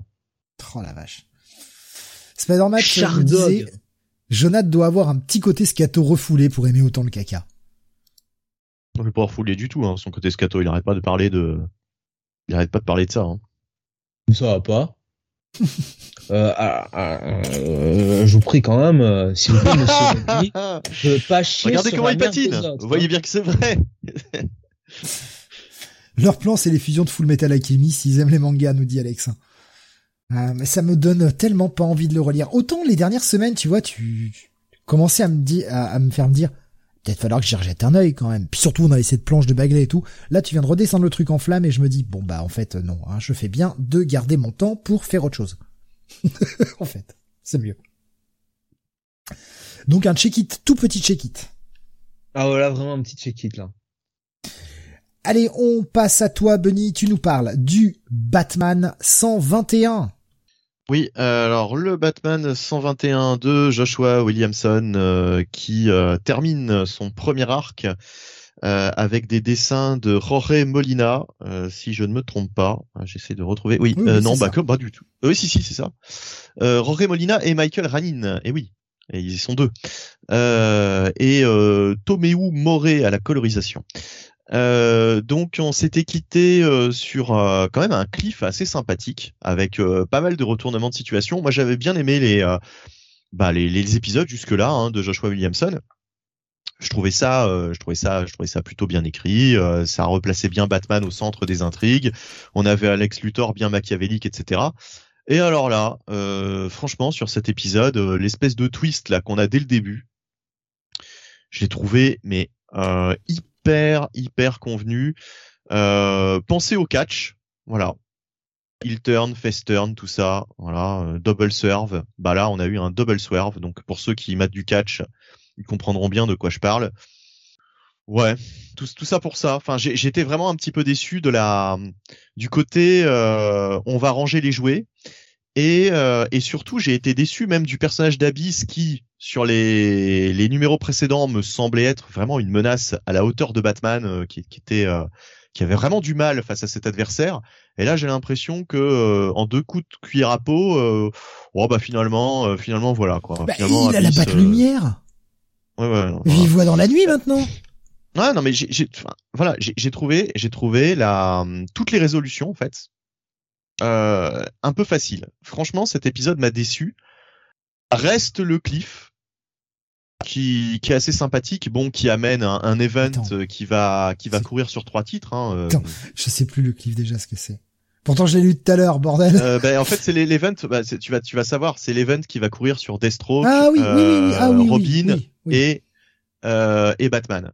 Euh, parce que c'est les trois titres écrits par Joshua Williamson euh, de manière régulière et du coup c'est le l'arc Shadow War, voilà Shadow War, qui va commencer euh, par un Shadow War Alpha. D'ailleurs, c'est ce qui est annoncé à la fin de cet épisode. Hein, c'est bien rappelé. Euh, ouais. Voilà. Ça avait été annoncé Donc, euh, comme ça. Voilà. Donc, mais non, mais je, je, je resitue hein, pour pour les lecteurs qui, qui ne seraient pas au courant ou qui auraient perdu le fil. Donc voilà, on en arrive là. Euh, mais ouais, vraiment très déçu par la par la par les résolutions en fait de, de à tous les niveaux de cet épisode. Euh, c'est vraiment dommage, c'est vraiment dommage parce que là je trouvais j'ai trouvé vraiment que c'était facile et que c'était euh, bah, c'était très moyen en fait au niveau des au niveau des, des révélations et des twists euh, cet épisode. Et puis bah un mot sur le backup. Non non non non, on va on va on va en parler puis on parlera du backup après, comme ça sera plus simple. Pour éviter qu'on y revienne trois fois sur ce backup de merde. Euh, euh Jonathan, est-ce que tu veux commencer? Assez d'accord avec Benny. Euh, twist un peu improbable qui sort d'une part, dont on se serait bien passé. Et effectivement, ah, tout ça vous pour ça. pas dit le mot magique. Ah, ah, ah. De quoi? Non, mais c'est par rapport au twist, quoi. Ah oui, oui. Hmm. Et, euh, et ça tombe, enfin ouais, ça fait tomber euh, tout à plat. Effectivement. Alors, bon, je vais pas être sévère non plus pour, euh, sur Joshua Williamson parce qu'il a approximativement 48 séries à faire en même temps. Euh, et euh, c'était clairement là pour être un arc de transition. J'imagine que dès lors que Chief euh, il a appris l'arrivée de Chief ça a été annoncé, il a dû se dire bon allez, on rentre vite, on range vite les jouets, on s'en débarrasse aussi vite que possible. Et bon au final ouais c'est ouais, c'est dommage parce qu'il y avait un, un, bon point de départ avec la relation entre Bruce et Lex il y avait une bonne caractérisation de Bruce Wayne par euh, par euh, par Joshua Williamson et bon, c'est comme ça. Je ne dirais pas mieux que vous. Euh, J'ai été franchement déçu de cet épisode. Alors en plus, parlons 30 secondes de la cover putassière, parce qu'il n'y a pas d'autre mot, avec Ghostmaker sur la cover. Alors déjà, nique-toi, euh, avec ton, ton design de Deadpool au rabais là. Et, et puis le mec est là sur une case. Et en plus, on nous renvoie à l'annual 2022 qui sortira qu'en mai. Alors, sachez bien que je ne vais pas me sacrifier pour vous. Et on est hors de question parce qu'en plus, c'est un annual avec Ghostmaker et euh, Joker. Euh, merde, c'est euh, Joker Killer, Clown, Hunter. Ouais, c'est ça. Ouais. Et ben non, mais Jonathan se fera un plaisir de se sacrifier hein, pour aller lire ça, je suis certain. Mais bien sûr. oh mais enfin je veux dire enfin, c'est franchement putassier en plus. Le mec est là sur une case, on te le fout sur la cover quoi. En gros en plus. Mais Sérieux, c'est censé vendre c'est oui. c'est pour faire vendre, ils ont fait ça parce que les gens ils vont pas acheter hein, s'il y a Ghostmaker dessus. Hein. Ce personnage vend, mais est-ce que est-ce que vraiment le monde a changé à ce point? Est-ce que le personnage de Ghostmaker fait vendre du comics Batman? Vraiment? Est-ce que le monde en est rendu là? Parce que là, moi, je comprends plus rien. Vraiment. Si Ghostmaker fait vendre plus un comic Batman que un Lex en fond dans le comic de Batman, bordel de merde. Va falloir se poser des questions sur les gens qui achètent des comics.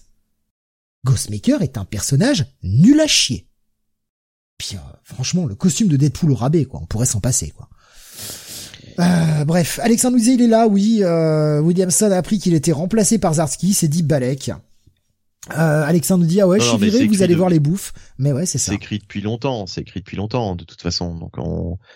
et puis lui, il doit, il, devait bien le savoir en fait, euh, qu'il allait, euh, qu'il allait passer le relais à, à Zdarsky, euh, peut-être même dès le début en fait. Il, il devait savoir qu'il faisait la transition. Kaki16 nous dit les dessins sont sympas, mais j'ai l'impression que les décors ont été oubliés sur pas mal de pages. Oui. Ouais, mais euh... Il y a le scénario aussi, non? Mais c'est vrai, c'est vraiment dommage parce que franchement, quand tu regardes les, les, précédents numéros, il y avait quand même des scènes euh, assez, enfin pas incroyables, mais euh, mais qui étaient franchement eh bien écrites, euh, avec le face à face entre Bruce Wayne et Luthor, avec l'histoire de la bouteille de vin, etc. Enfin, t'avais l'impression que vraiment le mec prenait un plaisir à écrire les personnages. Là, les personnages ils sont pas écrits. Euh, c'est vraiment, euh, c'est vraiment les grosses ficelles. C'est, on, on, a l'impression, tu vois, qu'on a confié ça à un, fan et on lui a dit, euh, bah voilà, qu'est-ce que tu imagines là pour la fin de l'arc et, et, voilà, et le fan a fait sa petite fanfiction. Enfin, c'est très très faible quoi, niveau narratif. je veux dire, c'est vraiment les, les grosses ficelles. Il y avait Alexin qui disait, j'ai vu des ricains dire que le design de Ghostmaker est incroyable. Putain, mais ces gens ont voté pour Donald Trump. Hein, non, mais ces gens n'ont pas de culture comics. Enfin, un moment, enfin, c'est un design hein. générique as fuck. Ah, totalement, totalement. C'est le, le, le, ninja cyborg de, de Metal Gear Solid avec une cape. Mais vous prenez euh, Deadpool, vous lui mettez un petit peu le putain merde comment il s'appelle déjà ce personnage là tu sais de, de Morrison là? Deathstroke. Le le tu sais l'espèce de docteur avec son chapeau là qui vit dans son putain de sa putain de Undertaker. Jim Ross. Ah putain, je suis désolé, ça me revient pas. Je suis pas, pas un grand fan de ce perso en plus là. Le fantôme. Quel, quel euh, le fantôme? Ouais, je sais plus. Docteur Nemesis, ouais, c'est ça. Merci, Graf. Voilà. Ah ouais. voilà, c'est euh, Deadpool et Docteur Nemesis, ils ont fait la fusion, ça fait Ghostmaker. Fantomex, ouais, Fantomex, ouais, c'est ça, Fantomex, c'est à Fantomex que je pensais. Merci. C'est vrai. Mais même, c'est, c'est, Fantomex et euh, je te dis le, Ninja Cyborg de, de MGS, c'est exactement ça quoi. C'est même le même design. Non mais ouais, je, trouve ça mauvais. Allez, on passe au backup. Bah, en fait, je voulais, je voulais, en parler tout à l'heure parce que si tu m'avais laissé finir ma phrase, j'aurais dit de toute façon le backup je ne l'ai pas lu. Voilà, donc euh, j'avais rien à dire dessus. Bah, moi, je, ne l'ai pas lu, j'ai pas pu là. Là franchement, j'ai fait deux pages et je me suis dit non. Bah, moi je l'ai lu. Bah vas-y. Euh, bah de toute façon je l'ai dit, hein, c'était de la merde. Bah de toute façon comme, euh, oh, comme le reste. Oui. Mais c'est pas bon. Enfin, je veux dire, c'est quoi cette, enfin, encore une fois, c'est quoi ce, cette espèce de Robin japonaise là euh, qui sort d'on ne sait où là? Enfin, c'est fait par Karl Keschel qui a dû faire une, un truc pour ses gosses. Il a voulu faire un truc un peu plus enfantin comme il fait de temps en temps. Mais, mais c'est pas bon quoi. Hein. C'est c'est pas bon. Avec des espèces de yokai à deux balles. Enfin, je sais pas, c'est nul quoi. C'est nul. Le personnage est pas attachant. Ouais. Je sais pas à qui ça s'adresse, je sais pas quel est l'objectif. Euh, effectivement, je ne sais pas, euh, je sais pas où il a vu que c'était intelligent d'écrire des personnages comme ça. Mais la gamine n'est pas... attachante en plus, quoi. Non, non, non, pas du tout. Donc euh, bon. Ouais. Voilà, encore des backups pour remplir et pour nous faire payer un peu plus cher notre Batman qui n'était déjà pas bien bon cette semaine. Et ouais, ouais, bon bah je pense qu'on peut passer aux notes et et moi, ce sera un, un tout petit check-it. Pareil. Idem. voilà. Allez hop, trois fois, sanction, boum. Petit check on, on, peut pas mettre, on peut pas mettre de passe parce que bah tu peux pas, tu peux pas avoir lu les précédentes parties sans, sans, lire la fin, donc euh, bon. Mais euh, mais on prévient. Hein, ça m'embête de mettre un passe vu vu aussi les épisodes précédents quand même. Oui, voilà, c'est ça, ouais. Ouais, ouais. Et là, euh, voilà. Très décevant quoi. Ouais, grave, nous un petit check-it, ouais, voilà. Pas lu le backup non plus, mon temps est précieux. mais je comprends, ouais. Vu les conneries qu'il écrit, je sais pas, hein. Non, mais les, gens, les gens qui, vont l'acheter vont forcément, à mon avis, lire le backup, ne serait-ce que pour rentabiliser un petit peu leur, euh, leur achat. Et franchement, là, oui, ça, ça fait mal au cul d'avoir des backups. Euh, si c'est pour euh, gonfler le prix comme ça, ça vaut pas le coup. Après, moi, Shadow War, j'attends de voir. Hein. écoute, ça m'intéresse, quoi. Ayant suivi, suivi les autres séries, Ouais, ça m'intéresse, Shadow War. Hmm. J'espère juste que ça débouchera sur quelque chose, en fait, et pas, pas sur du vide. C'est surtout ça, quoi. Si c'est pour ne rien en faire et que ça n'apporte rien, je vois pas l'intérêt, mais bon. T'as lien en nouvelle Batman. Allez, hop. Euh... on continue avec du euh, Marvel. Oh bah tiens, je vais faire ma petite review bonus maintenant. Allez hop, celle-ci c'est cadeau, elle était pas prévue sur le programme. Euh, de toute façon, c'est pour en dire euh, du pas bien. Donc, j'ai essayé de lire World War 3 qui est ça euh, non pardon War for Earth 3 excusez-moi. Oh là j'ai dérapé. J'ai dérapé avec l'actu actuelle. Euh, War for Earth 3 euh, série en deux qui va en plus avoir des tie dans dans Suicide Squad et compagnie. J'ai lu la moitié j'ai abandonné. Voilà. J'ai vraiment j'ai pas pu aller plus ou les deux tiers. Déjà c'est 50 pages c'est d'un chiant. Écrit par Robbie Thompson et Dennis Hopeless dessiné par Steve Pugh Dexter Soy et Brent Peoples. Une colorisation de Matt Herms. Euh, bah ça se passe sur Terre 3, hein, tel son nom l'indique. Et donc on a le Crime Syndicate qui se voit euh, attaqué par Amanda Waller et une version de la Suicide Squad. J'ai pas bien compris, c'était la version pré la version de notre Terre de la Suicide Squad qui fait une incursion dans la, dans la Terre 3, une autre Terre. Et je vous avoue que je m'en bats les roubignoles. Je ah m'en bats les roubignoles, vraiment. Je veux dire, je prends le, je prends le fouet de la cuisine, là, celui qui vous permet de faire une petite omelette, et je me bats les roubignoles avec. J'ai trouvé ça inintéressant mais la au hein, possible. s'il te plaît. Hein. C'est nul, c'est, c'est bagarre, pam boum boum, ça n'a ni queue ni tête, ça n'a aucun intérêt. Les personnages ne sont pas attachants. Alors oui, c'est le crime syndicate, on est d'accord, c'est ils sont pas là pour être gentils. Mais on pourrait au moins se ranger un peu derrière eux. Non, on a un Superman jaloux de, de Superwoman qui, enfin non, Ultraman, pardon, jaloux de Superwoman qui est en train de coucher avec Night Hall. Oh là là, oh, c'est, oh, c'est edgy, hein. Oh là là, elle le trompe et en plus elle attache le mec pour lui faire euh, genre un peu bondage. Mais c'est de la merde, putain. Euh, si c'est ça leur, leur leur idée edgy, c'est vraiment nul quoi. Donc non, franchement, passez votre chemin, y a rien à sauver là-dedans quoi. Euh, merci Jonathan, euh, merci Jonathan pour ce petit cette petite photo bien bien qui, qui permet de redescendre la pression, ou en tout cas de la faire partir à un autre endroit. Euh, Graf nous dit, moi j'aime bien le Crime Syndicate. On reste au garde quand même, sur la fin de l'émission. Hein. Ouais. J'aime bien le Crime Syndicate quand ils sont bien écrits, mais pareil. Pareil, Earth 2 reste le top par Morrison. Oui, tout à fait, euh, Kake. Je, suis entièrement d'accord. Là, franchement, c'est... Euh... Non, je, je sais pas à qui c'est destiné, ça. Je comprends pas. Bref, euh, passez votre chemin. Pour moi, c'est un pass et c'est pour ça que je l'ai pas mis euh, sur la liste en réalité parce que bah je l'ai pas fini quoi. Je l'ai pas fini parce que je n'avais pas envie de le finir. Ça m'a fait chier en plein milieu. J'ai fait vas-y, pourquoi je m'emmerde à lire ça? Et puis putain, mais c'est long à lire. 50 pages de longueur. Bon, bref. Allez, FF numéro 41 sur lequel je vais être assez rapide par contre. Euh, pas parce qu'il se passe rien, mais parce que c'est difficile de pas trop trop spoiler. Alors, c'est toujours écrit par Dan Slott, on est en plein milieu de la Reckoning War. C'est dessiné par Rachel Stott, ou Rachel, je pense que ça doit se prononcer Rachel euh, Stott, colorisé par Eric Arciniega. Et euh, on a d'un côté un Watu qui va plaider sa cause devant le conseil des Watchers hein, ou de tous les autres, euh, de tous les autres, bah, comme lui. Hein. ah là là, c'est notre erreur, il faut la réparer, hein, le reconning machin, et ça va pas forcément bien se passer pour lui. Tandis que on va continuer de suivre She-Hulk, Jack of vous voyez quand je vous dis qu'il est partout, euh, Mister Fantastic et la chose qui sont arrivées euh, dans l'espace Shi'ar pour essayer de protéger le cristal M-Crane des mains du Reconning. On se rappelle que dans l'épisode précédent, la chose avait, avait vu, avait eu une vision du futur. Je sais plus si c'est dans l'épisode précédent ou si c'était dans le, le Reconning War Alpha, j'ai un doute maintenant. Euh, il avait une vision du futur où il se voyait euh, tuer par la, la membre du Reckoning que l'on voit là, qui s'appelle Rapture. Et donc forcément, bah parce que Ben Grimm il est con, il se dit Eh, tu m'as buté dans ma vision du futur, eh ben je vais t'affronter, à vous la garder pour moi. Hein. Mec, t'as une vision du futur, tu vois que tu vas crever, bah ne va pas te battre. Sois pas de débile.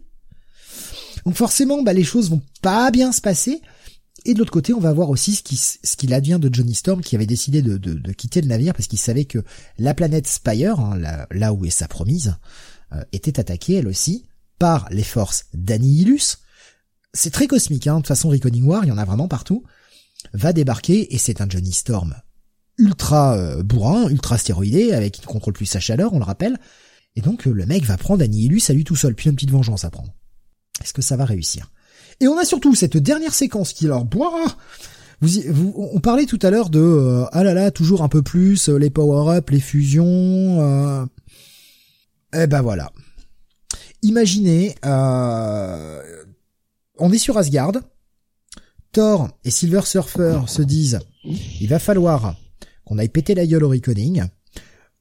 On sent l'appel hein, de, de Galactus, on a un espèce de Galactus moitié mourant sur Asgard qui va fusionner avec un des ennemis les plus invincibles de Thor. Je vais pas en dire plus. Euh... Fan service. Et en même temps, franchement, bah ça fonctionne un peu quand même. C'est pas pas mauvais. L'épisode l'épisode est sympa, mais on est en plein milieu de, de l'event. Ça avance bien. J'ai envie d'en voir plus. Je continue à, bien aimer. C'est pas l'épisode, euh... c'est pas l'épisode le plus le plus dingue quoi. Mais franchement, euh, vraiment vraiment pas mauvais quoi. Euh, je regarde rapidement ce qui avait été euh, ce qui avait été écrit. Alors ouais, Graf nous disait euh, FF41, encore un bon épisode de FF, c'est fou.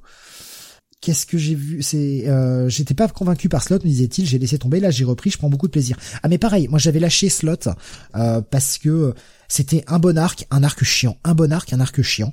Et j'avais vraiment lâché, bah, passer le 25 avec l'espèce de portail et tout. L'idée était bonne, mais je trouvais qu'il l'utilisait pas des masses et j'avais laissé tomber. Je suis revenu juste pour l'épisode, le double épisode en fait de, de procès avec She-Hulk. Et puis j'enchaînais sur la Reckoning War et franchement, je trouve ça très bien. Cet épisode va être un bail. Moi, j'apprécie énormément la lecture. On a un putain d'event cosmique. Il y a des enjeux. Ça bouge dans tous les sens. On s'ennuie pas une seconde. Après, il y a juste quelques décisions un peu cons, quoi. Bah ouais, je trouve que la chose qui sait qui va crever face à un ennemi et qui se dit, bah je vais l'affronter, allez à moi. Mais t'es con, en fait. À un moment, t'es con. Je trouve que c'est vraiment une réaction débile.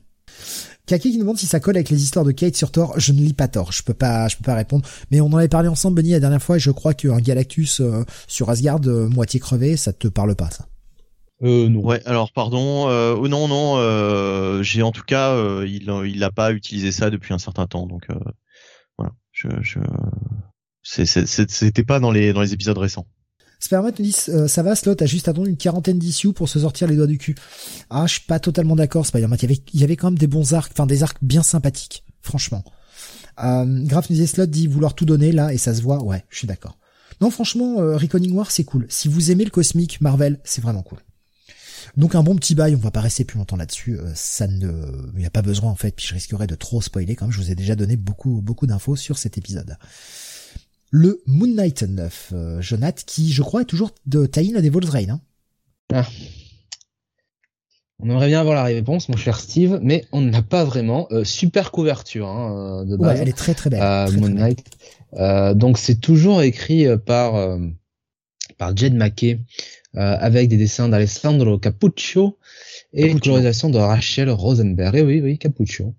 Euh, et alors, c'est un peu là que le bas blesse parce que souvenez-vous que dans l'épisode 8, bah, le statu quo, de nouveau statu quo, c'était que suite aux événements de Devil's Reign, Knight était emprisonné et donc on s'intéressait au personnage d'Hunter's Moon euh, pour euh, bah, pour justement euh, suivre son action et ça nous faisait tout un épisode où euh, on avait vraiment une belle caractérisation du personnage, euh, on, on, faisait une belle introspection de ses pensées, euh, et et il y avait aussi de la bonne action. Et ben là, on redémarre l'épisode avec Moon Knight parce que il faut comprendre que cet épisode, j'imagine, se passe après Devil's Reign.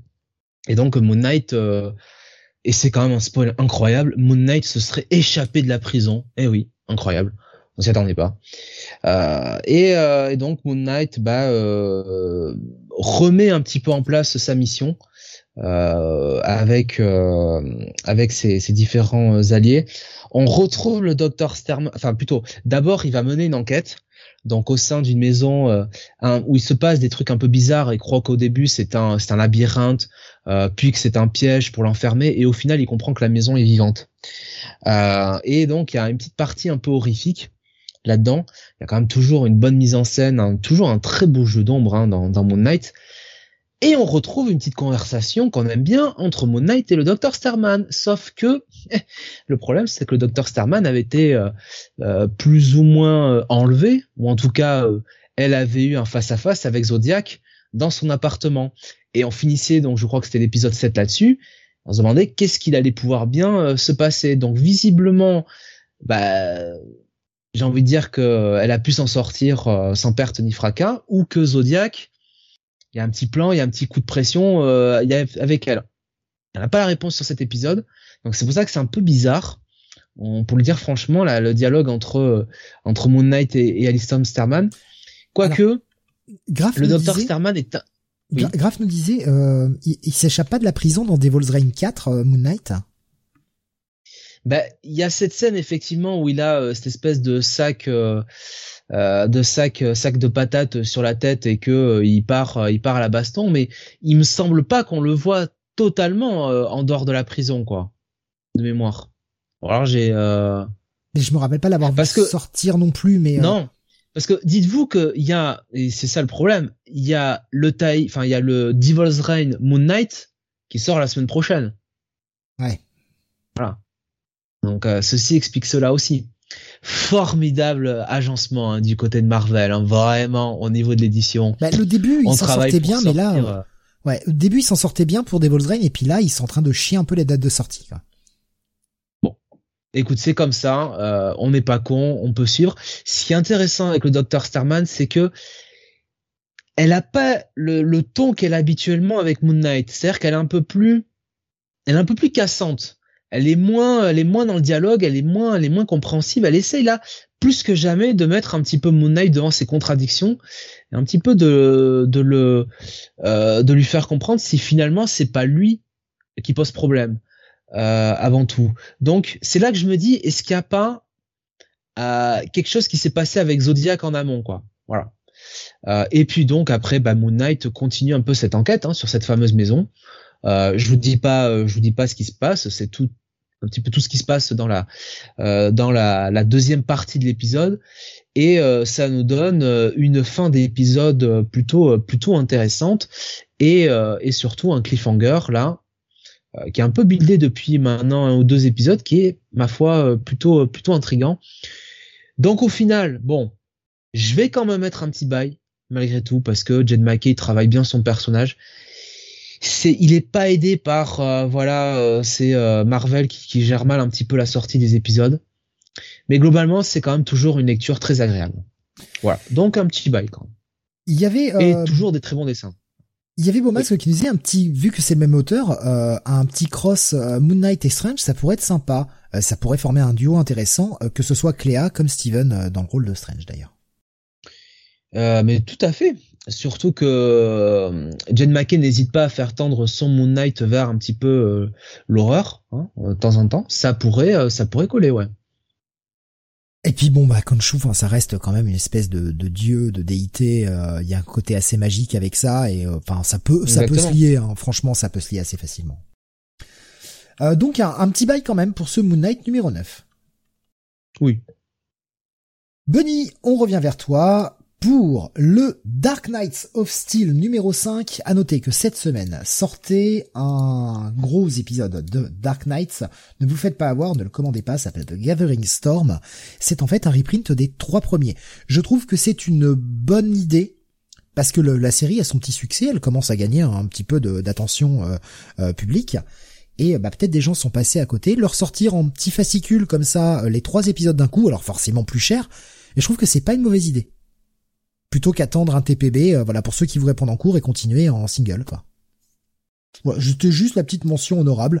Euh, je te laisse y aller pour ce Dark Knight of Steel. Oui, euh, donc Dark Knight of Steel, bah alors suite donc de ce Elseworld par Tom Taylor avec des dessins de Yasmine Poutry et une colorisation de Arif Prianto.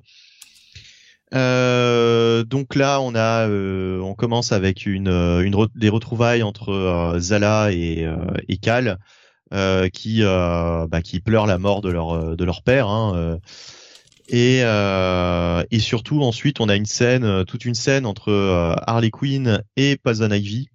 Et là c'est le premier problème que j'ai eu avec cet épisode, c'est-à-dire que euh, ce que j'aime bien dans un Elseworld, c'est que justement l'auteur nous prenne à contre-pied de ce qu'on connaît de l'univers classique.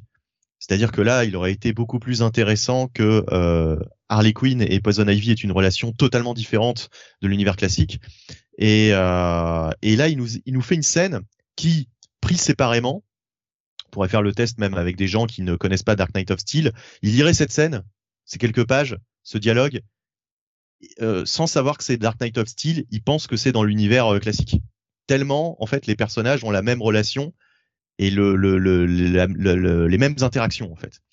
Euh, donc, donc j'ai été un petit peu déçu de ça parce que bah justement, tout l'intérêt, euh, tout l'intérêt du Elseworld, c'est justement de, sortir des, schémas habituels, euh, de, placer les, personnages dans d'autres situations euh, dans lesquelles ils ne sont pas confrontés, auxquelles ils ne sont pas confrontés euh, dans l'univers classique. Euh, bon, donc euh, on retrouve exactement le, le, le, on retrouve le couple hein, concrètement. Euh, les, les, personnages, les personnages ont la même relation. intervient Wonder Woman donc c'est un épisode euh, très euh, porté sur les, les, les, personnages féminins, en fait, les, leurs, leurs, euh, différentes alliances. Et d'ailleurs, ça va amener à une confrontation et puis à une discussion aussi entre deux autres protagonistes euh, par rapport à ce qui s'est passé. Euh, on va on va en apprendre plus. Alors il y a un mystère qui se noue autour du, du meurtre de du, du père de euh, je sais plus comment il s'appelait justement le, le, le héros dont le père est mort là. Euh, euh, Jefferson, enfin euh, Black Lightning. Voilà, exactement. Donc il y a, y, a, y a, un mystère en fait qui, qui, se, qui se dessine puisque visiblement l'un des protagonistes qui qu'on croyait responsable, bah en fait nous, nous, livre une autre version. Donc ça met le doute. Et il va surtout y avoir une, une rencontre entre entre Cal et Bruce puisque on sait que depuis quelques épisodes on a eu cette révélation à propos de Bruce. Euh, et là, il va se passer euh, quelque chose. Euh, en fait, il va y avoir un twist qui va amener à, à cette situation à la fin de à la fin de l'histoire que j'ai trouvé là. Ouais. Pour, pour... Pardon? Un twist qui va amener un deuxième twist en fait. Oui, c'est ça. Et ben que, que j'ai trouvé très bon justement parce que là, justement, il prend le contre-pied de, de ce à quoi on s'attend d'habitude. Euh, avec avec des personnages qui sont dans le rôle qu'ils ont dans le dans l'univers classique, mais pour autant la situation est différente et elle intervient surtout à un moment auquel on ne l'attendait plus cette cette situation. Bon, alors c'est très nébuleux ce que je raconte, mais en même temps, euh, bah, c'est trop, c'est trop spoilant sinon. C'est exactement, exactement. Mais j'ai bien aimé justement euh, la fin de cet épisode et ce cette espèce de rabattage de cartes quoi en fait. Mm. Parce que je, je voyais pas trop où ça pouvait aller euh, pendant 12 numéros et là, euh, là, je comprends mieux au fait le euh, pourquoi pourquoi ça va durer 12 numéros et, euh, et qu'est-ce qui va qu'est-ce qui risque de se passer? Donc moi, j'ai bien aimé la fin, même si l'épisode jusqu'à la fin m'a fait peur parce que j'étais assez assez déçu quoi, en fait. Pas été très convaincu par cet épisode, je t'avoue. Le twist, ouais, je sais pas quoi en penser. Je t'avoue que je sais pas quoi en penser. J'ai une vague idée de comment tout ça va finir et j'espère que je me, peux me tromper. Je peux pas, je peux pas en parler maintenant parce que je, je spoilerai trop. Donc je peux, je peux pas te dire. On en parlera euh, entre nous plus tard. Mais là, je peux vraiment pas le dire parce que ce serait trop spoil. La seule chose que j'ai vraiment apprécié de l'épisode, c'est que euh, ah bah en fait, Kara n'est peut-être pas responsable. Il y a peut-être quelque chose qui se trame là-dessous. c'est la seule euh, bonne chose que j'ai aimé de tout l'épisode. Le reste, euh, la, façon dont il y a ce retournement euh, de Kalel, je le trouve trop trop abrupt. Je trouve ça très con. Euh, et surtout la façon dont c'est fait. Parce que la façon dont il va mettre Bruce hors d'état de nuire, pour moi, ne fonctionne pas. Ah bon? T'attrapes des trucs à pleine main comme ça, et, ça, et tout va bien.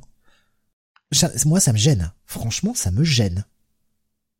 Bah bon, bref. Euh, je, suis, je franchement, là, c'est un épisode qui m'a un peu déçu. Je voyais quelqu'un tout à l'heure, j'essayais de retrouver qui c'était, euh, qui nous disait, euh, voilà, Alex 5, nous disait Dark Knight 4 et 5 n'auraient dû faire qu'un seul numéro. Je suis d'accord. Ça aurait dû être réduit en un seul numéro, tout ça. Il y avait largement la place. Il n'y pas besoin de nous faire 10 pages sur Poison Ivy et Harley Quinn. On s'en balance. Oui, bah, c'est ce que je dis. surtout si c'est pour retrouver exactement la même. Euh, ah mais je vais dans ton sens. Je vais dans ton sens totalement, euh, Benny. La même, euh, je trouve, putain, je trouve pas le mot, euh, alchimie, voilà, alchimie. Bomasque nous dit The God of Steel, ça commence à bien me fatiguer, pas sûr d'aller jusqu'à la fin. Ben ouais, moi cet épisode m'a quand même un peu un peu calmé quoi. Alors que enfin j'étais plutôt hypé, tu vois, je me suis dit bon allez, vas-y, on va le lire mais pas pas genre on va le lire parce qu'il faut lire des trucs, non, on va le lire parce que j'en ai envie quoi. Eh, pas sûr que le prochain épisode j'en ai autant envie que ça. Jonathan, on t'a pas encore entendu sur cet épisode 5. Oui, mais un peu, un peu, un peu comme vous, c'est-à-dire que la première partie, effectivement, on, s'ennuie un peu ferme. Moi, je vous avoue bien que euh, tout ce qui se passe un petit peu entre euh, euh, les protagonistes un petit peu féminins de cet épisode-là, j'ai un peu roulé des yeux. Hein, je me dis ah ouais, génial, super. Ça, ça, va être ça pendant tout l'épisode. Heureusement, il y a la fin quand même qui sauve, qui sauve un peu le, qui sauve un peu le truc à voir euh, ce que va donner euh, ce cliffhanger. Euh, je vous avouerai que c'est pas l'épisode qui m'a le plus convaincu en fait euh, jusqu'à présent sur sur sur cette série, cette mini. Bon, c'est toujours très beau quand même, toujours bien dessiné. On voit un peu où va le, le retournement. Bon, mais comme je vous dis, sur l'épisode en lui-même, il y a trop de pages qui sont gâchées euh, par des dialogues franchement euh, insipides et euh, dont on se moque on se moque un peu quoi en fait.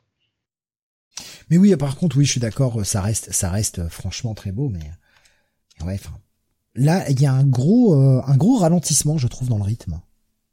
Parce qu'entre la scène finale qui dure 2 3 pages pour peut-être même 4 5 pages pour pas grand-chose et puis toute la tout le Poison Ivy Harley Quinn au début. Ouais, c'est ça c'est ça Tout ça, ça aurait pu être divisé par deux, voire par trois, quoi. Et on n'aurait pas perdu l'intensité émotionnelle du truc. Mais euh, on est plutôt raccord hein, sur les épisodes ce soir, euh, tous les trois. Ouais. Oui, oui, oui, oui, oui, Mais comme toujours, hein, non, bah, non, mais il y a des fois où on n'a pas forcément le même avis. Là, je trouve qu'on est plutôt raccord. Euh, les, les trucs qui nous ont déçus, nous ont déçus tous les trois. c'est assez marrant. Hein. On n'a pas forcément toujours ce, la même impression, quoi. Bon, tant mieux, hein, après tout.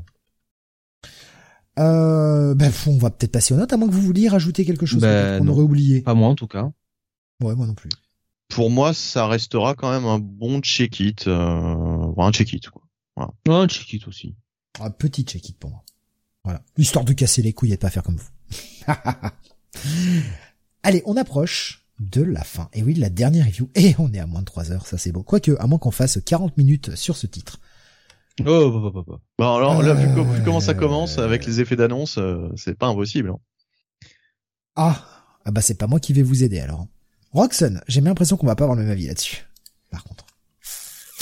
Roxanne, teasé euh, la semaine dernière notamment avec ce one shot dont je viens d'oublier le nom, je viens de le manger. Euh, Super massive, non Super massive, merci, c'est ça, merci Jonathan. Ah, c'est lié ah bah oui, mais c'est c'est l'univers de Radian Black, euh, Bunny. C'est pour ça que ça m'a surpris que tu aies le lire. Bah je savais pas du tout parce qu'il y a aucune référence qui me dit que c'est. Ah bah parce qu'on euh, l'a annoncé quand même la semaine dernière à grand renfort de 5 ou 6 fois quand même.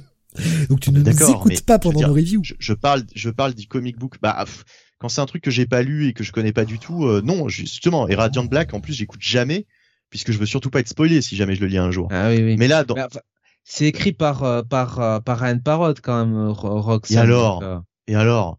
C'est pas pour Rangers, Kylie Higgins. Bah justement, justement, justement. Je me dis, il fait un truc euh, qui, qui peut-être qui est peut-être comment dire du même registre, mais c'est pas forcé, c'est pas pour ça que c'est dans le même univers.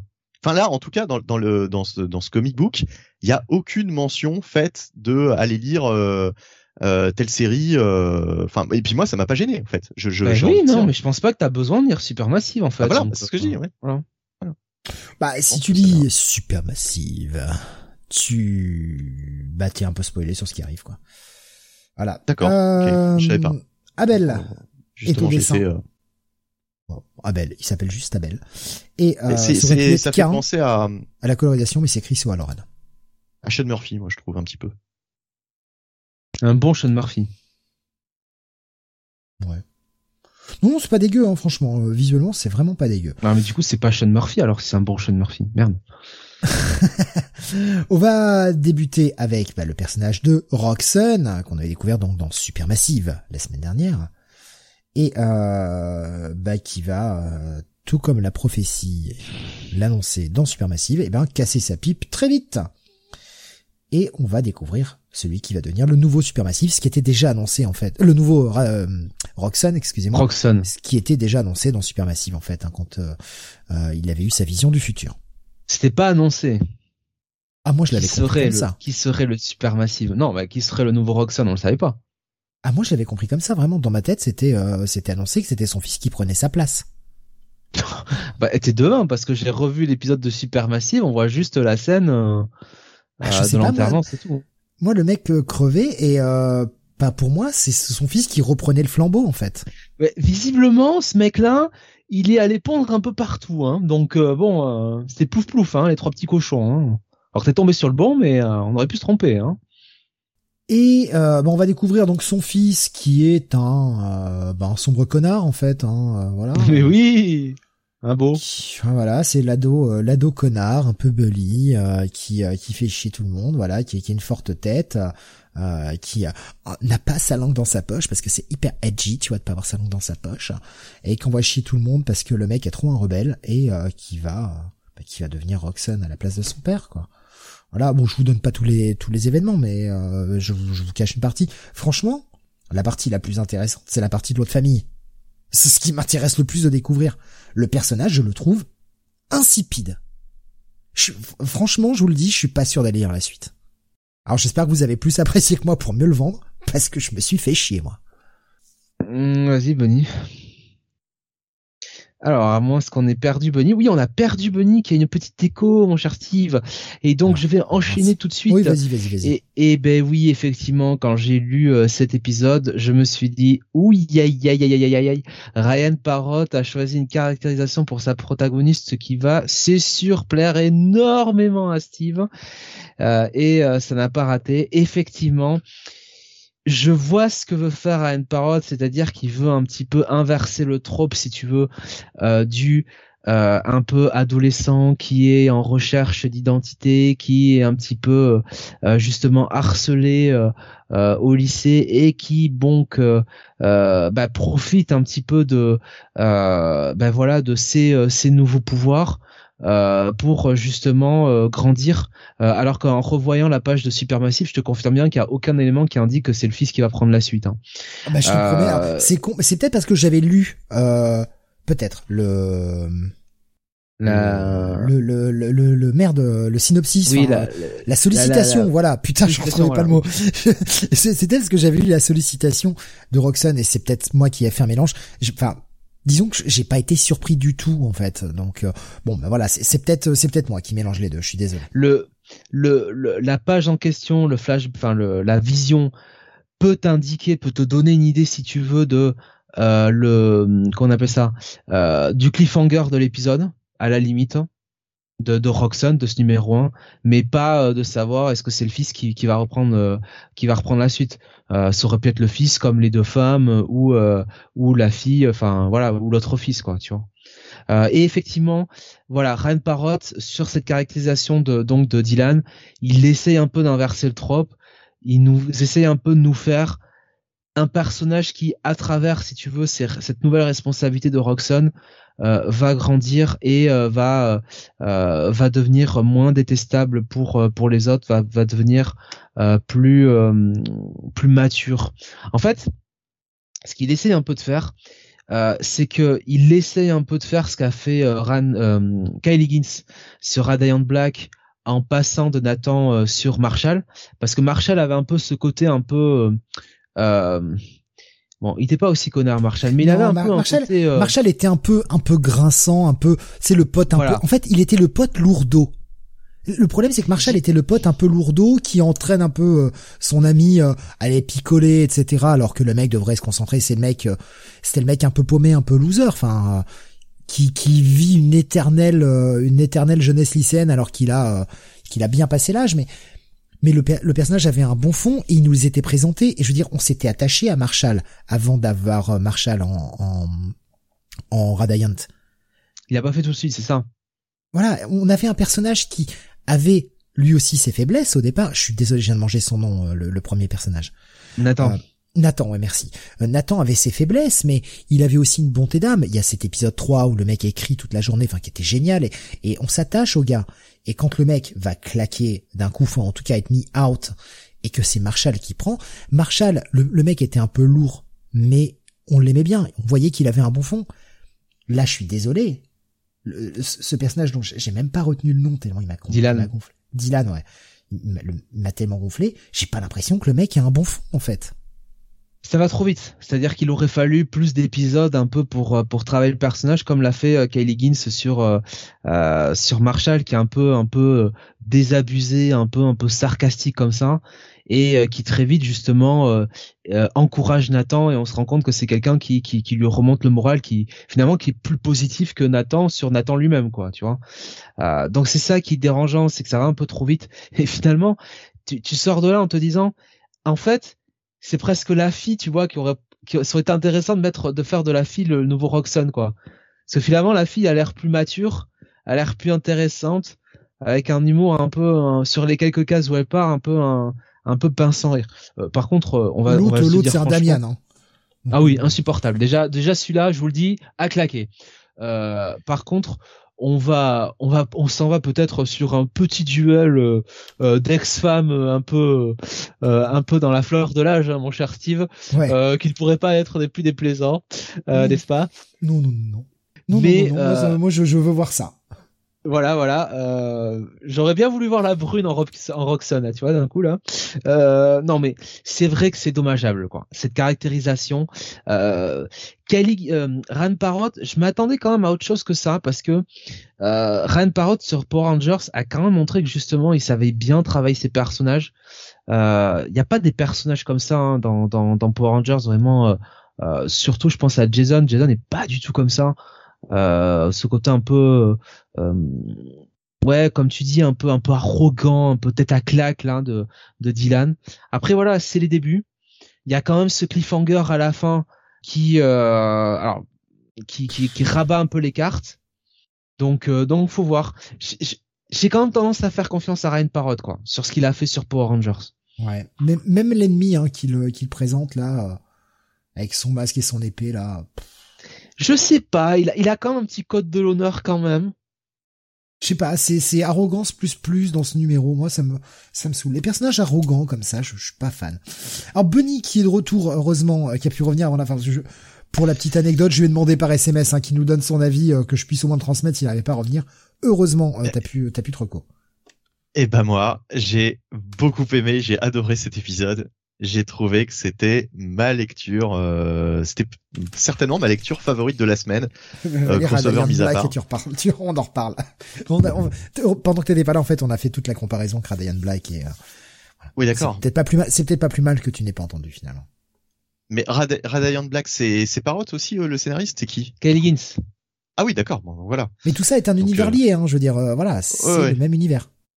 Ok, ok. Mais en tout cas, euh, Ryan Parrot, justement, euh, j'ai enfin, beaucoup aimé pour la bonne et simple raison, justement, que euh, ça m'a totalement pris à contre-pied de ce que j'attendais. C'est-à-dire qu'au début, il y a la mort du héros. Euh, on, enfin, d'habitude, l'histoire raconte euh, toujours la, la, filiation avec son fils qui hérite des responsabilités du père, etc. Tout ça, c'est déjà vu 36 000 fois.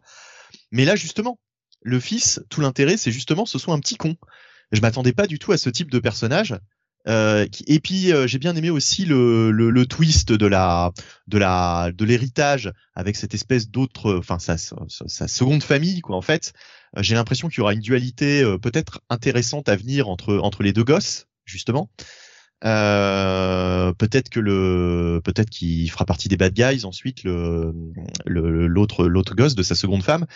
Euh, enfin, il y a, y a, peut-être des, des, choses intéressantes à faire. Et puis le twist final, moi j'ai bien aimé, je l'ai pas vu venir. Euh, je pense que le méchant là dont vous parliez, euh, certes, qui a un look hyper classique, euh, déjà vu, mais mais je pense que c'est totalement, il est totalement accessoire quoi. En fait, c'est juste, il est juste ah, là histoire de. Ça a l'air d'être un, un, ennemi récurrent de Roxanne, hein, donc. Ouais, mais je pense que c'est juste, c'est juste histoire de de, de faire cliché. C'est mais, Enfin, en tout cas, en tout cas, euh, je pense qu'il était juste là histoire de faire le job pour le premier épisode, mais euh, mais qu'il n'aura pas forcément une énorme importance dans, l'histoire générale. Euh, non mais enfin franchement moi j'ai vraiment été agréablement surpris par cette série. Ryan Parrott moi je le connais euh, comme scénariste effectivement sur Power Rangers et ce genre de trucs mais en fait je l'avais jamais vu raconter sa propre création sa propre histoire et je pense que là il tient peut-être une série qui qui, qui, restera quoi. Enfin, je veux dire, qui euh, c'est sa série quoi. C'est vraiment son son projet euh, son projet indé. Euh, euh et d'ailleurs, on, peut le lire très bien sans sans lire l'intégralité de l'univers de Radiant Black, même si ça même si c'est rattaché. Euh, parce que franchement, j'ai pas vu du tout de, enfin, ça, m'a pas du tout gêné, quoi. Je me suis pas dit à un moment donné, tiens, il me manque peut-être quelque chose pour avoir les clés de compréhension nécessaires à lire ce truc. Non, pas du tout. Enfin, je veux dire, voilà, c'est, c'est, ça marche très bien sans. Il y a un petit côté Marc Millard. Alors c'est pas dans le côté, enfin c'est pas péjoratif, hein, euh, je dis ça, mais euh, euh, Marc Millard qui peut-être, on peut espérer que ça fera plus de six numéros, quoi. C'est ça que je veux dire, quoi. C'est-à-dire que il y a une espèce d'intrigue à la Marc Millard avec des personnages détestables à la Marc Millard. le, enfin voilà. Donc, mais il y a, y a, possibilité de, de, faire une très bonne série régulière. reste à voir est annoncé comme un ongoing, contrairement aux autres projets. On a une mini et un graphic novel. Donc euh, Roxanne est annoncé comme une euh, série régulière, la seule. Hmm. Enfin voilà, donc euh, moi j'ai beaucoup aimé, bonne surprise, très bonne surprise ce numéro. C'est peut-être mon, ouais, ce sera mon, mon, coup de cœur de la semaine. D'ailleurs, voilà, de ce que j'ai lu, c'est ce qui ressort le plus. D'accord, ben, ben voilà. S'il y avait c'était euh, grave qui nous disait euh, non Alex hein, qui nous disait la fin de l'unité de Comic City. Eh ouais, c'est sur cette dernière review. Ah putain, on était si proche, si proche d'être unis tout le temps. Et non. Roxanne, Roxanne nous a nous a fait euh, chuter malheureusement. Ah, Il y a quelqu'un qui a mis un petit check-it sur Dark Knight of Steel, hein. Un check-it, hein. Donc déjà l'unité était oh. chancelante, hein. Oui, mais mais bon, c'était juste pour pas faire comme vous. C'était volontaire. Là, moi, j'ai pas du tout ma vie. Ouais, je, franchement, je me suis ennuyé. Je, je vais être honnête, je me suis ennuyé. Quoi. Hmm. Je, franchement, je lirai le 2 que si la semaine est pas trop chargée. Si vraiment la semaine est trop chargée, ça sera loin d'être dans mes priorités. Je suis, franchement, je ressors déçu. De toute façon, j'avais, on en avait parlé la semaine dernière, moi, le personnage de Roxanne, déjà, m'avait pas forcément accroché. J'avais du mal avec le perso. Et, euh, bah là, là, c'est pareil. Là, je, j'accroche pas. Tant pis, hein, mais c'est pas grave. Hein, il hein, y a d'autres séries à lire et, euh, et notamment je continuerai Radiant Black et Inferno. Euh, non, pas Inferno Girl Red, ça c'est euh, Inferno Girl, c'est le graphic novel, c'est euh, Radiant Red qui arrive en mini-série. Euh, ah oui. La semaine prochaine ou dans deux semaines, je ne sais plus. Ah, ça arrive bientôt là. Je crois que c'est la semaine prochaine. Hein. Ouais, encore la semaine prochaine, ça va être encore bien chargeax. Hein. Euh, bon, petit check-it pour moi, tout petit check-it. Un petit bail pour moi. Eh ben, un bon gros bail, du coup. Hein. Mmh, Très bonne surprise. ton coup de cœur de la semaine, effectivement. Eh bien voilà pour nos reviews de la semaine et euh, Jonathan. Eh bien écoutez, euh, hein, tu vois cette fois-ci, on l'a fait, en, on l'a fait en trois heures. On peut y arriver avec une très grosse partie WhatsApp en plus. Allez, une rétro review. Au secours. Mais je pourrais, hein. J'ai lu du, j'ai lu du Iron Man cette semaine, là. Du Iron Man parler de Kaminski pendant mes, mes, mes, mes terribles insomnies euh, de cette semaine, là. Je te confirme que Radiant Red, c'est, c'est la semaine prochaine. Ah, ouais. J'avais pas oublié. Euh, non, mais très bon, euh, très bon Len Kaminski sur Iron Man. Euh, c'était très sympathique. Bref, euh, le programme de la semaine prochaine, eh bien, qu'est sera-t-il? Bah déjà demain, vous aurez un Comic City à 21h. Euh, donc ça c'est pour le programme de demain. La semaine prochaine, en revanche, eh bien deux émissions seulement. Euh, enfin, mon planning de boulot est trop chargé pour pouvoir faire plus. Vous aurez donc, euh, eh bien lundi soir, parce qu'on s'est dirigé là-dessus, lundi soir, le podcast qui va revenir sur Révolution, que je me trompe pas cette fois-ci, Révolution qui se tiendra dimanche, pay-per-view de la AEW, avec euh, encore une fois une grosse carte, un pay-per-view qui nous hype, avec des bonnes storylines. Enfin, en gros, euh, voyez comme on était hypé euh, pour Elimination Chamber, et eh ben c'est tout l'inverse là, voilà. Hein, c'est c'est l'opposé. hâte de découvrir. J'ai cru que t'allais dire, voyez comment on a été hypé pour Full Gear, eh ben c'est la même. Non, t'as as pris l'exemple. Mais non, mais Elimination Chamber, on disait que bon, on n'avait pas des masses en vie hein, quand même, euh, et ça c'est ça s'est bien retrouvé hein, dans notre dans notre review. On a quand même pas été très séduit par ce pay-per-view. Là, on peut dire d'avance que il y a, bah c'est les pay-per-view de, de, la EW, il y a assez peu de chances de soirée quand même. Euh, donc on ça, dit rien, mais a priori. Oui, ah, après, on n'est jamais à l'abri d'un, d'un show foiré. C'est samedi, du coup, ou c'est dimanche? C'est dimanche.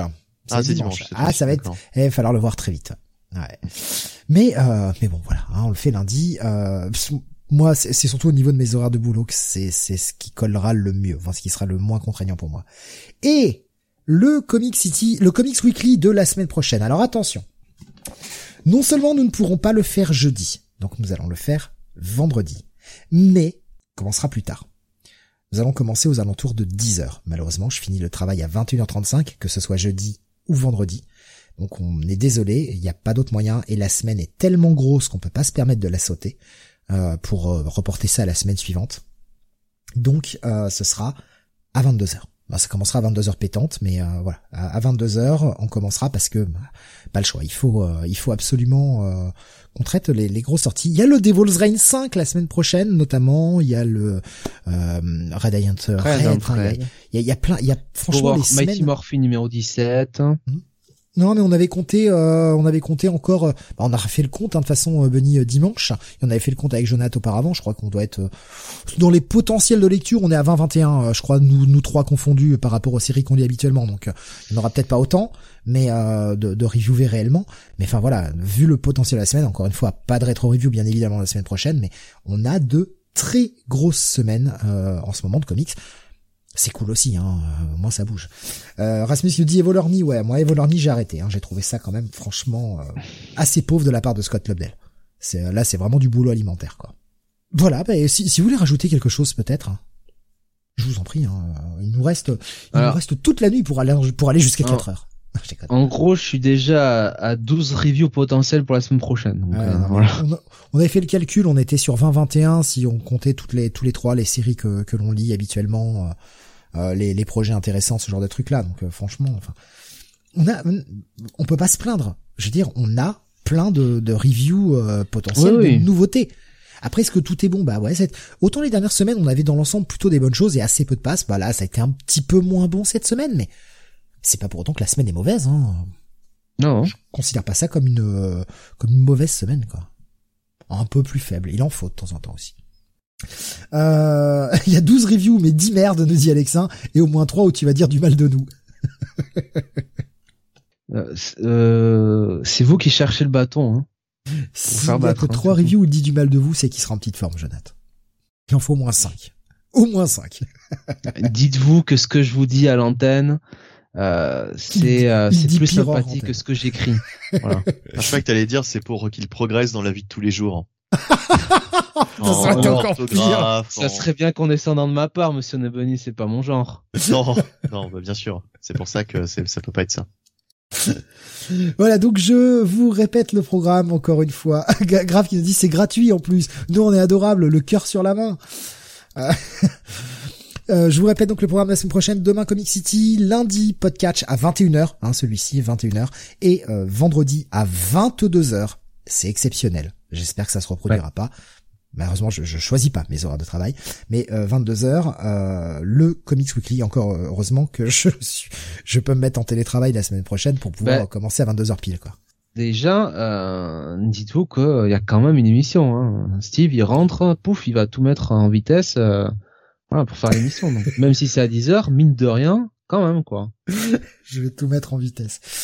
Je suis, pourquoi j'ai Ça veut rien dire. Hein. Mais pourquoi j'ai rigolé à ça? J'ai honte. Pardon, je suis fatigué. Il est tard. Il est tard, excusez-moi. Il rentre sur le générique des mini pouces. heureusement, je serai en télétravail vendredi, donc euh, c'est pour ça qu'on pourra commencer à 10h pétante, sinon il aurait fallu euh, annoncer plutôt 10h15 pour être sûr. C'est quand même écrit par des gens qui, quelques lignes avant, se plaignent que euh, ils sont un petit peu rabroués hein, de temps en temps par les chroniqueurs. Écoutez, si vous mettiez des choses sympas de temps en temps, hein, voilà. Hein. En tout cas, merci encore une fois de nous avoir suivis. Et pour une fois, une émission qui fait pas 4 heures. Ça, c'est cool. ça fait du bien aussi. Euh, on vous fait d'énormes bisous. Merci encore. À demain pour euh, la VF. Et à la semaine prochaine pour le catch et la VO.